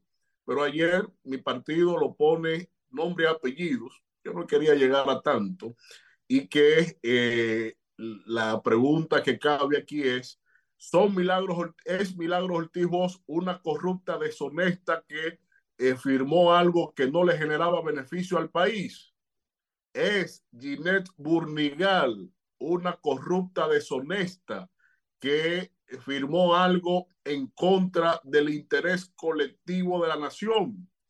Es Ramón Alburquerque, un deshonesto corrupto que firmó ese contrato en detrimento de los intereses de la mayoría. Yo creo que eh, una de las grandes verdades, sin él pensar en la dimensión de qué tanto, de lo que ha dicho el presidente Abinader, es que no miren para atrás, porque al mirar, obviamente que la comparativa está latente. Pero hay otras cuestiones el comunicado del partido Fuerza del Pueblo, que le responde con contundencia, reitero, es el hecho de que ese dinero que va a recibir el gobierno con respecto a las obras que él anuncia no coinciden en los valores, pero tampoco coincide la lógica de que en seis meses le den al gobierno el 40% de lo que están comprometidas empresas en 37 años. Es decir, que lo que ha aflorado en la opinión pública nacional con respecto a esa locución es que Luis Abinader buscó sus chelitos para financiar su repostulación que bastante cara le va a salir al país. Y eso tiene un impacto en la República Dominicana, en nuestro país, porque es un gobierno desesperado, un gobierno que no encuentra dónde colocarse porque ya tiene encima al, el, el efecto del avance electoral de la candidatura de Leonel Fernández que en las mediciones, que ellos tienen bastantes eh, mediciones reales, no, la, las que publican en términos de propaganda, eh, ellos tienen muy claro cómo se le están pisando los talones y no encuentran cómo eh, moverse, cómo reaccionar a eso. Por eso ustedes ven que figuras como Hipólito Mejía, figuras como el señor Paliza, no sueltan de su boca a Lionel. ¿por qué lidiar tanto los cañones hacia alguien que según sus propios números que llevan a la propaganda está tan lejano? ¿Por qué darle tanta mercadotecnia a una figura electoral que ni sumando con otros partidos de la oposición logrará tener suerte frente a su coalición de partidos de oposición y la alianza oportunista que tiene el gobierno con eh, los partidos franquicias que se le han ido todos a cambio de estar metido, como siempre ha sido, no es cuestión exclusiva de Abinader, en la teta del Estado. Pero como la teta da para todos, fíjense cómo el propio PRM se corta un brazo para ver al otro, para ver al otro eh, sin capacidad de acción con sus extremidades. Porque con lo que acaban de hacer con el Distrito Nacional, yo creo que es una, es una crónica de una derrota anunciada en el Distrito Nacional. No encuentran cómo es que van a detener lo que es el avance de la fuerza del pueblo en, en el Distrito Nacional. Tú poner, quitar de ahí a la que se la jugó por tu partido, a la que se la jugó por tu gobierno, a la que mantuvo, a la que se desdijo por encima de todo lo que pregonó para que el gobierno tuviera la agenda al pie de la letra, que mucho hizo y realmente ni yo lo haría eh, eh, como ella lo hizo. Realmente así le paga el PRM a Farideh Raful, dejándola fuera de la candidatura y ofreciéndole puestos en el tren gubernamental y a que su equipo vaya a una cuota de posiciones en el Estado dominicano. Es una pena que eh, el mensaje hacia la militancia del PRM sea la que el gobierno, la que Luis Abinader ha descrito a lo largo de su ejercicio en el poder.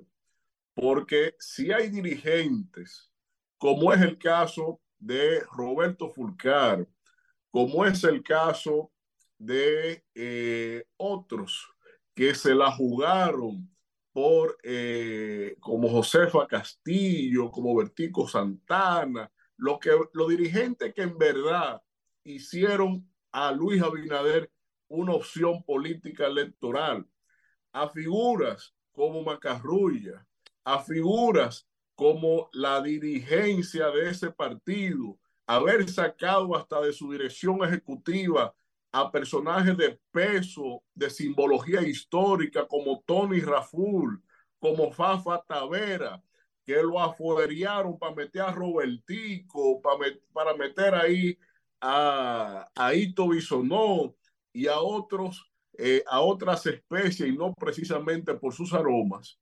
Yo creo que en este caso el mensaje está claro para la dirigencia del PRM con todo lo que está haciendo el gobierno que no encuentra cómo reaccionar. Y no es que Leonel esté muy bien, es que el gobierno va muy mal. Y eso lo tiene desesperado.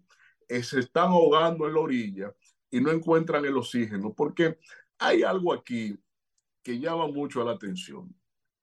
El gobierno lleva la estrategia de generar un parteaguas con el tema de Aerodón, tratando de reflejar, emular lo que hizo Danilo Medina con su falacia del 97-3 de la Barrigol.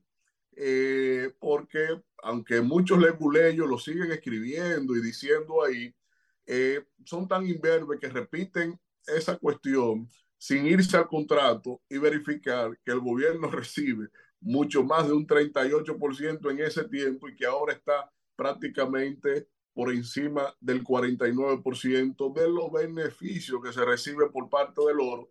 Si no me pregunto por qué ese contrato no lo han modificado y al contrario, tanto el gobierno anterior como este gobierno le han pedido dinero por adelantado, pero yo no voy a entrar ahí porque no usan ne neuronas con gente que no lee.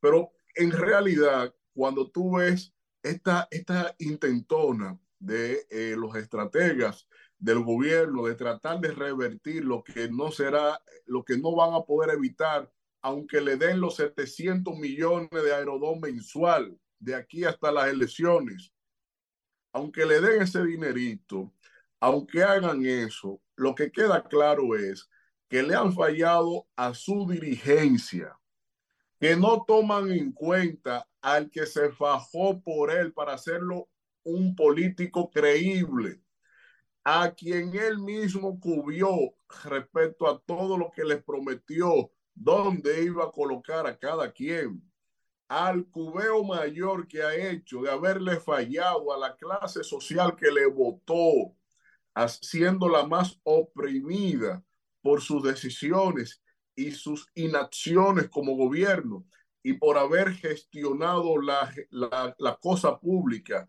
como un espectro exclusivo de los pocos ricos popis que están en su entorno inmediato.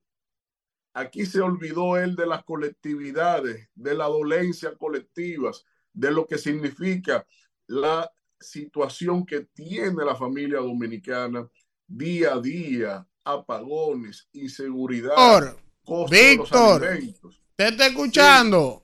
Villanueva. Dígame, ya se fue el tiempo. Ya, ya se Sí, fue.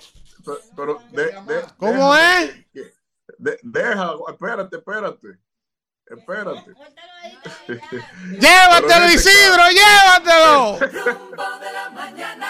Regresamos en este rumbo de la mañana cuando son las 9 y 51 y vamos con el comentario. Sí, usted quiere decir algo.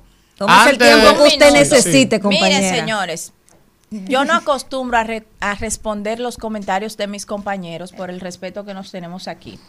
Pero donde yo esté y donde estemos gentes que tengan criterio y que reconozcamos el valor político de algunos dirigentes que son ejemplo de tener una carrera política digna, pulcra y ejemplos de formación, no, yo no me puedo quedar callada. Ramón Alburquerque, al que Víctor se refirió en su comentario, fue ex ministro de Economía, Planificación y Desarrollo. Fue también presidente de la Refinería Dominicana de Petróleo.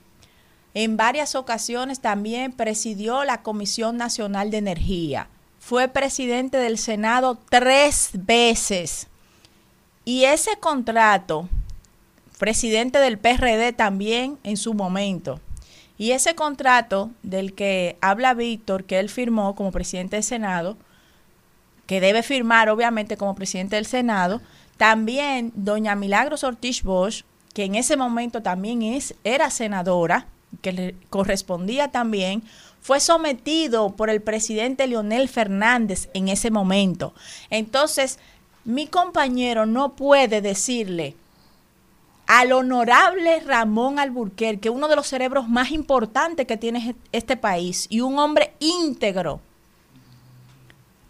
ni llamarlo de la manera que lo llamó, porque él estaba haciendo lo que le tocaba hacer como presidente del Senado y que había otras figuras políticas ahí que gozan de la popularidad, de la calidad moral de este pueblo y que también firmaron ese contrato y que además fue sometido ese contrato por el defendido que hoy aspira a ser presidente de la República, Leonel Fernández.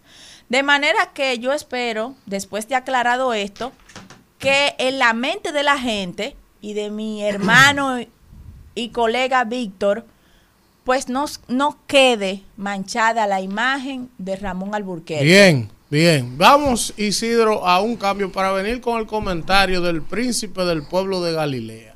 Rumbo de la mañana.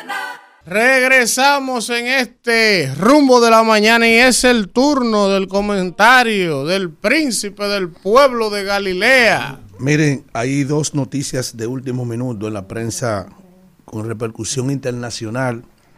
La primera es que el Parlamento de Kenia autorizó el jueves, eso es hoy, el despliegue de mil policías en Haití. Eso es una información que está manejando eh, cables internacionales. Ustedes saben que Kenia ha sido el país que se ha ofrecido en enviar una fuerza de paz a Haití que empezaría con unos mil policías. Yo no sé cómo va a ser eso ahí, porque Haití parece que, que el diablo se ha apoderado de ello. Porque solamente de ver lo que esos malditos acabaron de hacer, como fue ir una banda eh, e irrumpir en un centro hospitalario en Fontaine y secuestrar mujeres y niños recién nacidos tienen que ser hijos del diablo, porque al parecer que Dios me perdone, el diablo ha tomado por la mano ese pedazo de tierra de ese lado, o la mente de unos malditos, porque no todo el mundo es malo en Haití. No todo el mundo es malo en Haití. Lo cierto es que en ese mismo orden, los Estados Unidos está ofreciendo una recompensa de 2 millones de dólares por un haitiano que se indica ser responsable o sospechosos de esos secuestros. El haitiano tiene por nombre Vitel Hong Innocent, descrito como el cabecilla de una banda criminal que presuntamente involucra, se involucra en el secuestro de misioneros y cristianos. Según el comunicado del Departamento de Estado del 16 de octubre del año 2021, la banda criminal Los 400 Mabosó se involucró en una conspiración para el secuestro de 16 misioneros. Ahora están ofreciendo por ese maldito 2 millones de dólares. Yo no pienso que ese, que ese señor valga, valga ni siquiera 20 dólares. ¿Mm? Pero caramba. Eh, otra información de último minuto, señores, es que por fin eh, es reelegido Pedro Sánchez como presidente del gobierno en España, pese a una controversia por la amnistía catalana. Esa es otra noticia importante de último minuto que está ahí en los cables internacionales sobre todos estos acontecimientos. Yo quiero agradecer hoy eh, al CONE, al Consejo Nacional de la Empresa Privada, por la invitación que nos hizo llegar a todos los integrantes del rumbo de la mañana, que lamentablemente no todos pudimos estar presentes, pero sí nos sentimos muy bien representados por nuestra amiga Danira Caminera, Caminero, nuestra compañera, y Elvis Castillo, nuestro coordinador. Hubiésemos querido estar allí y darle un espaldarazo a esa actividad que contó con la presidencia, con la, pre- la presencia del presidente de la República entre todos los líderes empresariales. Eh, pienso que no hay no nos anima nunca de tratar a los hombres y mujeres de la empresa que son quienes nos han ayudado a construir el país que tenemos en términos de desarrollo. Haga el anuncio que usted iba a hacer hoy. Eso al final, importante. eso al final. Al final de sí, su comentario. Al final de mi, tengo un anuncio importante porque yo he ido ganando batallas y creo que como yo he ido ganando batallas, este pueblo no merece quedarse desprotegido sin su príncipe del pueblo de Galilea. Ay. Voy a hacer un anuncio trascendental en el día de hoy. Ay. Miren, eh, yo le pido a Dios, yo le pido a Dios que meta su mano sobre un acontecimiento que se ha destapado a raíz del caso del Intran.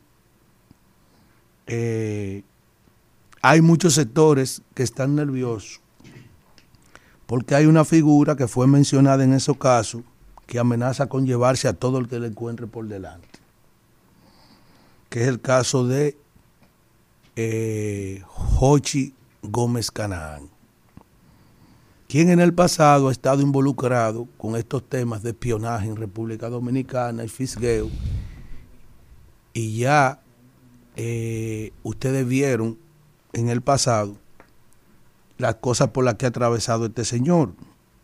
Este hombre, antes de ayer, emitió unos tweets eh, que amenazan destacadas figuras de los medios de comunicación que hasta ahora han guardado silencio sobre ese tema.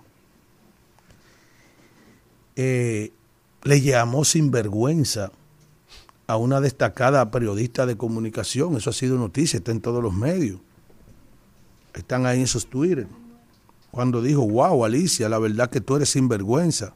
Recuerdo, me recuerdo el mensaje del Vivi que me mandó Fernando el día en que entró desde su computadora en Noticias SIN para ver el correo de Margarita Cedeño, quien era vicepresidenta a la sazón. Es decir, él está haciendo acusaciones muy fuertes a los altos ejecutivos del grupo SIN de que esta gente accesaban cuentas privadas de importantes figuras.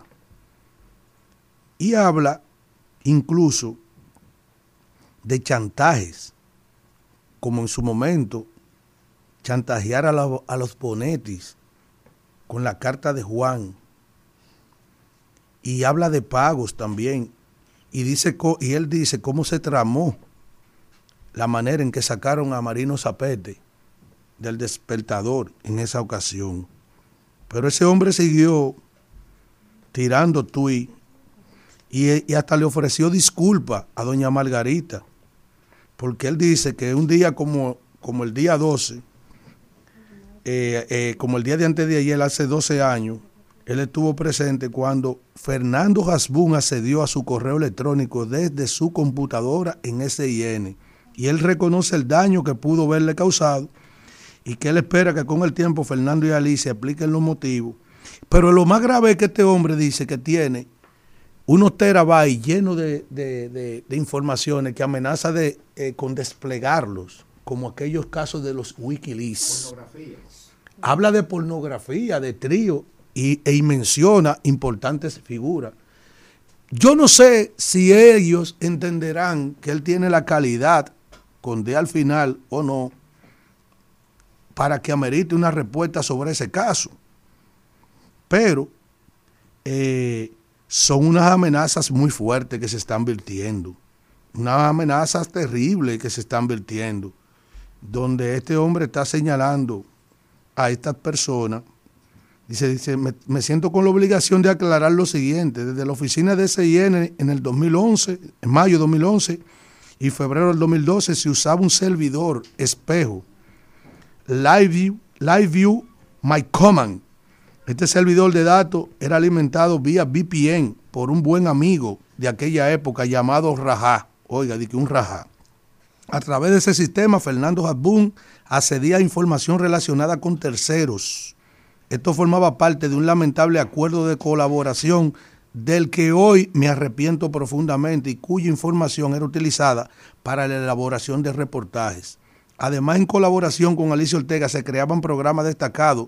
Para mi sorpresa, años más tarde pude comprobar en ocasiones que habían propósitos comerciales manejados directamente por Fernando Hasbun. Algo muy similar a lo que hoy en día hace un hacker al pedir un rescate en un ransomware. Todavía quiero creer que sin, que sin el, el consentimiento, el consentimiento de Alicia Ortega, estoy evaluando la posibilidad real e legal con mi estimado Carlos Balcácer como abogado para relanzar, para relanzar por interés popular el siglo 21.com y ofrecerle un buscador de contenido abierto a través del cual todos podrán acceder a más de 18 terabytes de información equivalente a 1.399.000 documentos, mensajes y correos de unas 44 fuentes de información. Debo admitir que la mayoría de estas solicitudes fueron hechas por Fernando Hasbun a través de llamadas, mensajes dirigidos a mí, tras lo cual yo contactaba a un tal Rajá. ¿Entiende? Considero por, eh, prudente ponerme a disposición de cualquier autoridad que lo requiera en caso de que alguien se sienta difamado por mis declaraciones. Lo está emplazando a ellos. Si, si yo lo estoy difamando a ustedes, sométanme. Oigan bien, siempre recordando que esta data fue retornada por la fue retornada por la Procuraduría en mayo del 2013, luego de culminar el proceso judicial. Está hablando que sí, él tiene su asunto. Lo había visto. Y él está hablando de que se utilizaban esos mecanismos para chantajear, extorsionar y cobrar dinero. Yo no sé si esto pueda llevarse consigo una meca. Lo cierto es que, que ellos deberían estar tratando, tratando de trazar una estrategia, porque es de cuidado, atender esa cosa. Y él lo está emplazando, sométame. Dice, yo voy a, él amenaza con detonar una cantidad de documentos y de pruebas y de conversaciones y de audio. Pero él hasta se fue hasta lo personal, ya, porque estaba hablando, señores, si no, se estaba hablando de cosas innombrables, ¿usted me entiende? Entonces el maldito Aquiles eh, entró de una vez a coger un turno al bate, Aquiles Jiménez, que es un maldito, es mi amigo, pero es un maldito. Pero veremos en qué queda eso. Miren, finalmente, eh, ponme un video ahí de Hipólito Mejía, Kelvin, que yo tengo ahí. Que Hipólito Mejía se puso fértil en el día de ayer y dijo sobre la Alianza Rescate de RD que esa alianza demuestra debilidad porque él entiende que si tú estás bien, ¿por qué tú tienes que asociarte con nadie? Vamos a escuchar a Hipólito Mejía. Era- era- yo- ves lo que yo dije era, era una alianza rara. Ya habló Danilo, Juan TH, hablaba muchísima gente. Raro. ¿Por qué rara? Pero es bueno, bueno. Primero, una muestra de debilidad. Si tú estás bien, tú no te con nadie. Segundo, juntar a la gente aquí da trabajo. tipo que es difícil comunicarse. La gente no tiene el- la decisión y el deseo de, de- de dialogar. La verdad que es muy difícil dialogar. Casi no entiende nadie, y los políticos menos. Eh, háblenos de esta coalición de alianza que lleva el PRM para las elecciones. Mucho, 22 grupos, 21. Bueno, ¿eh? Eso la gente olfatea que, que vuelve y vuelve y sigue. Es el, el olfato que tiene la gente. Eso va bien. ¿Y cómo usted piensa que va a salir el PRM en las elecciones municipales? Estamos, estamos sobre 70. Pero yo te iba a hacer una, fe- una fecha. Mira, bueno, si a eso vamos, el partido de gobierno ha contraído alianza con más de una veintena de partidos y, y si se entiende que hay una gran fortaleza, entonces no debieron tampoco eh, aliarse con tantos partidos. Eso es lo único que yo pudiera decirle al señor presidente. Yo pienso que las alianzas son eh, estrategias inteligentes de uno que otros sectores tras la, tras la búsqueda del poder.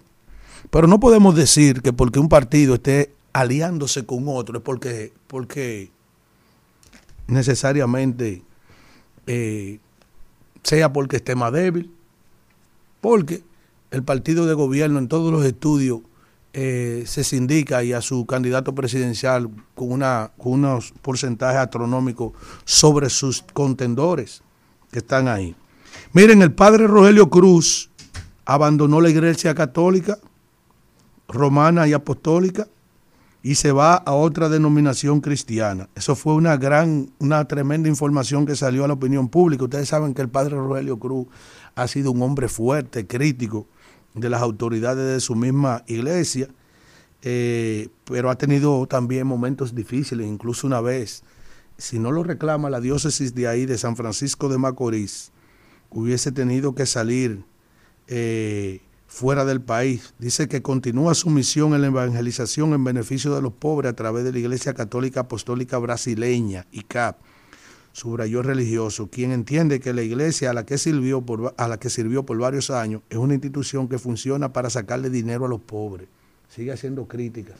Finalmente, déjeme decirle algo. ¿Cuál es el anuncio que usted dijo que iba No, no, déjeme decirle algo. Oiga. Usted sabe que Dios ha sido generoso conmigo en mi trajinar en los medios de comunicación y yo he orado mucho y tengo la las rodillas peladas por una gran cantidad de, de líderes de opinión en su momento que yo critiqué y creo que yo fui, sin lugar a duda, de los responsables de su jubilación y lo ausculté y le demostré a la sociedad dominicana que todos eran unos falsantes y que eran detrás de su cambio que andaban. Gracias a Dios, Él no me ha hecho quedar mal. Hoy yo acabo de, ro- de derrotar, Dios me ha, ayudado a derrotar a una persona que yo tengo más de siete u ocho años enfrentando y la califiqué no en mala lid, sino en buena lid, le puse eh, como denominación eh, que era una impostora. La senadora del Distrito Nacional y destacada eh, abogada y, y comunicadora Farideh Raful. Yo pienso que hoy ese es otro, otro la- galardón que yo me llevo, porque yo fui de lo que me quedé solo, peleando. Entonces, luego de yo jubilar a Alta Gracia, que sigue vociferando en los medios de comunicación, pero sin un ápice de credibilidad, donde al final, al mismo Uchi Lora también lo jubilé, también, me lo tiré, a Zapete me lo tiré yo, Coño, fui yo que me lo tiré. A don Andrés L. Mateo lo mandé para allá, para la, eh, eh, eh, para la UNESCO. A Juan Bolívar lo tengo en España, yo. Tendrán, no van a tener que hacer con su vida. Ya yo lo jubilé finalmente. A Marino Zapete hasta le mandé una pensión para su esposa de 196. Está bien, entonces, ¿qué es lo que- Este pueblo no merece perder su príncipe del pueblo de Galilea. Pato Gallareta, coño, yo no me voy a retirar. Yo, yo lo vencí a todo. Sea, pase lo que pase, ustedes no van a perder la oportunidad de seguir disfrutando de su Mayimbe, su príncipe del pueblo de Galilea. Mira ya Licey. Rumbo de la mañana. Regresamos en este rumbo de la mañana. Ya el príncipe del pueblo de Galilea. No me voy a retirar nada. Está diciendo que no se va a retirar. Pase lo que pase. ya O sea, yo se la compré. que él está No. medio dudando. No, yo no estoy dudando. Él está dudando. No estoy dudando. No estoy dudando. No estoy Pero, dudando. pero- Pero si lo, lo que quiere la- la- la- la- la- la- los sectores de poder ¿Cuáles gubernamental es que yo me retire, se equivocaron La ellos. Y, y voy a dejar eso de decirle, si gano me retiro. Ya. Porque no, pues yo no voy a servir a, lo- a los propósitos que quieren, que yo me retire. oye. Yo no me retiro. Señores, vamos con Yo la no me gente. retiro. Buen día. Ya se acabó el ¿Quién tormento, nos mis habla seguidores que estaban Te tengo tu paletera aquí. ¿Quién nos habla y de dónde? No ya no vamos a necesitar paletera. Buen día. Aló, ¿Quién nos habla y de Se dónde? acobardó. Malditos. Manuel de. Adelante, Luis Manuel. Para responderle a Alfredito y a la colonia de, de hipnotizado por Leonel. Mira, pero primero a Domínguez Brito, ese señor con esa calmita que él habla. Él tiene razón, él dice que la mujer del César no solo tiene que ser seria, sino demostrarlo. Acuérdese, Domínguez Brito, que usted fue el hombre Félix Bautista por el que no cayó preso, que dejó vencer los plazos. Oye, a Alfredito y a la gente de la Fuerza del Pueblo, déjeme decirle que él dice que yo no leo. Que vaya a Wikileaks y que busque cuando Leonel, lo que habla de Leonel y la entrega de esa gente a, los Azuri del aero- de los aeropuertos. Y que esa gente, los Azuri, al otro día de recibir ese contrato,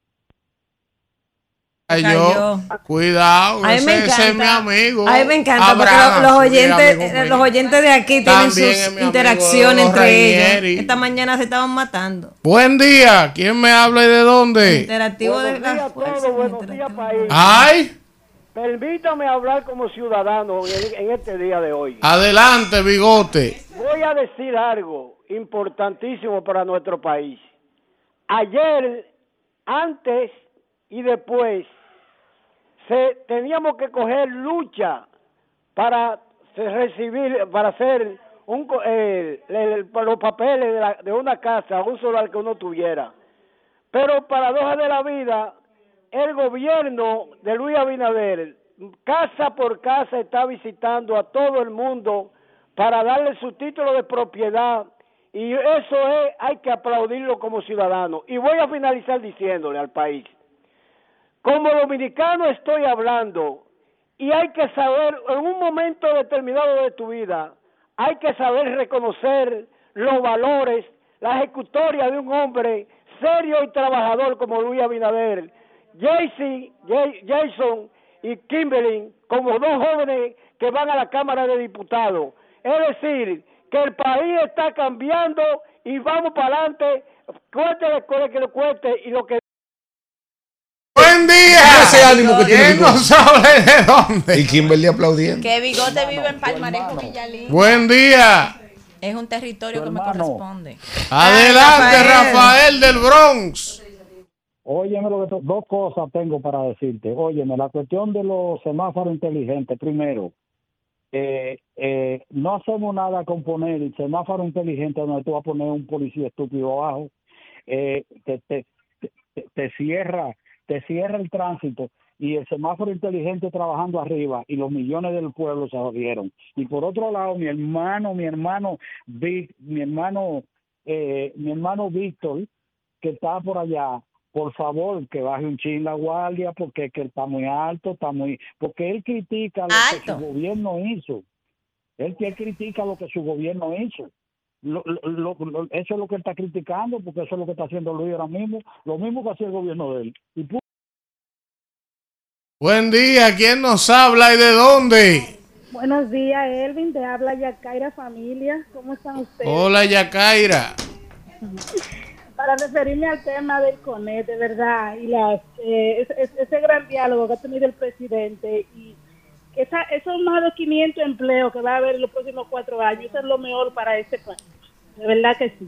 Bueno.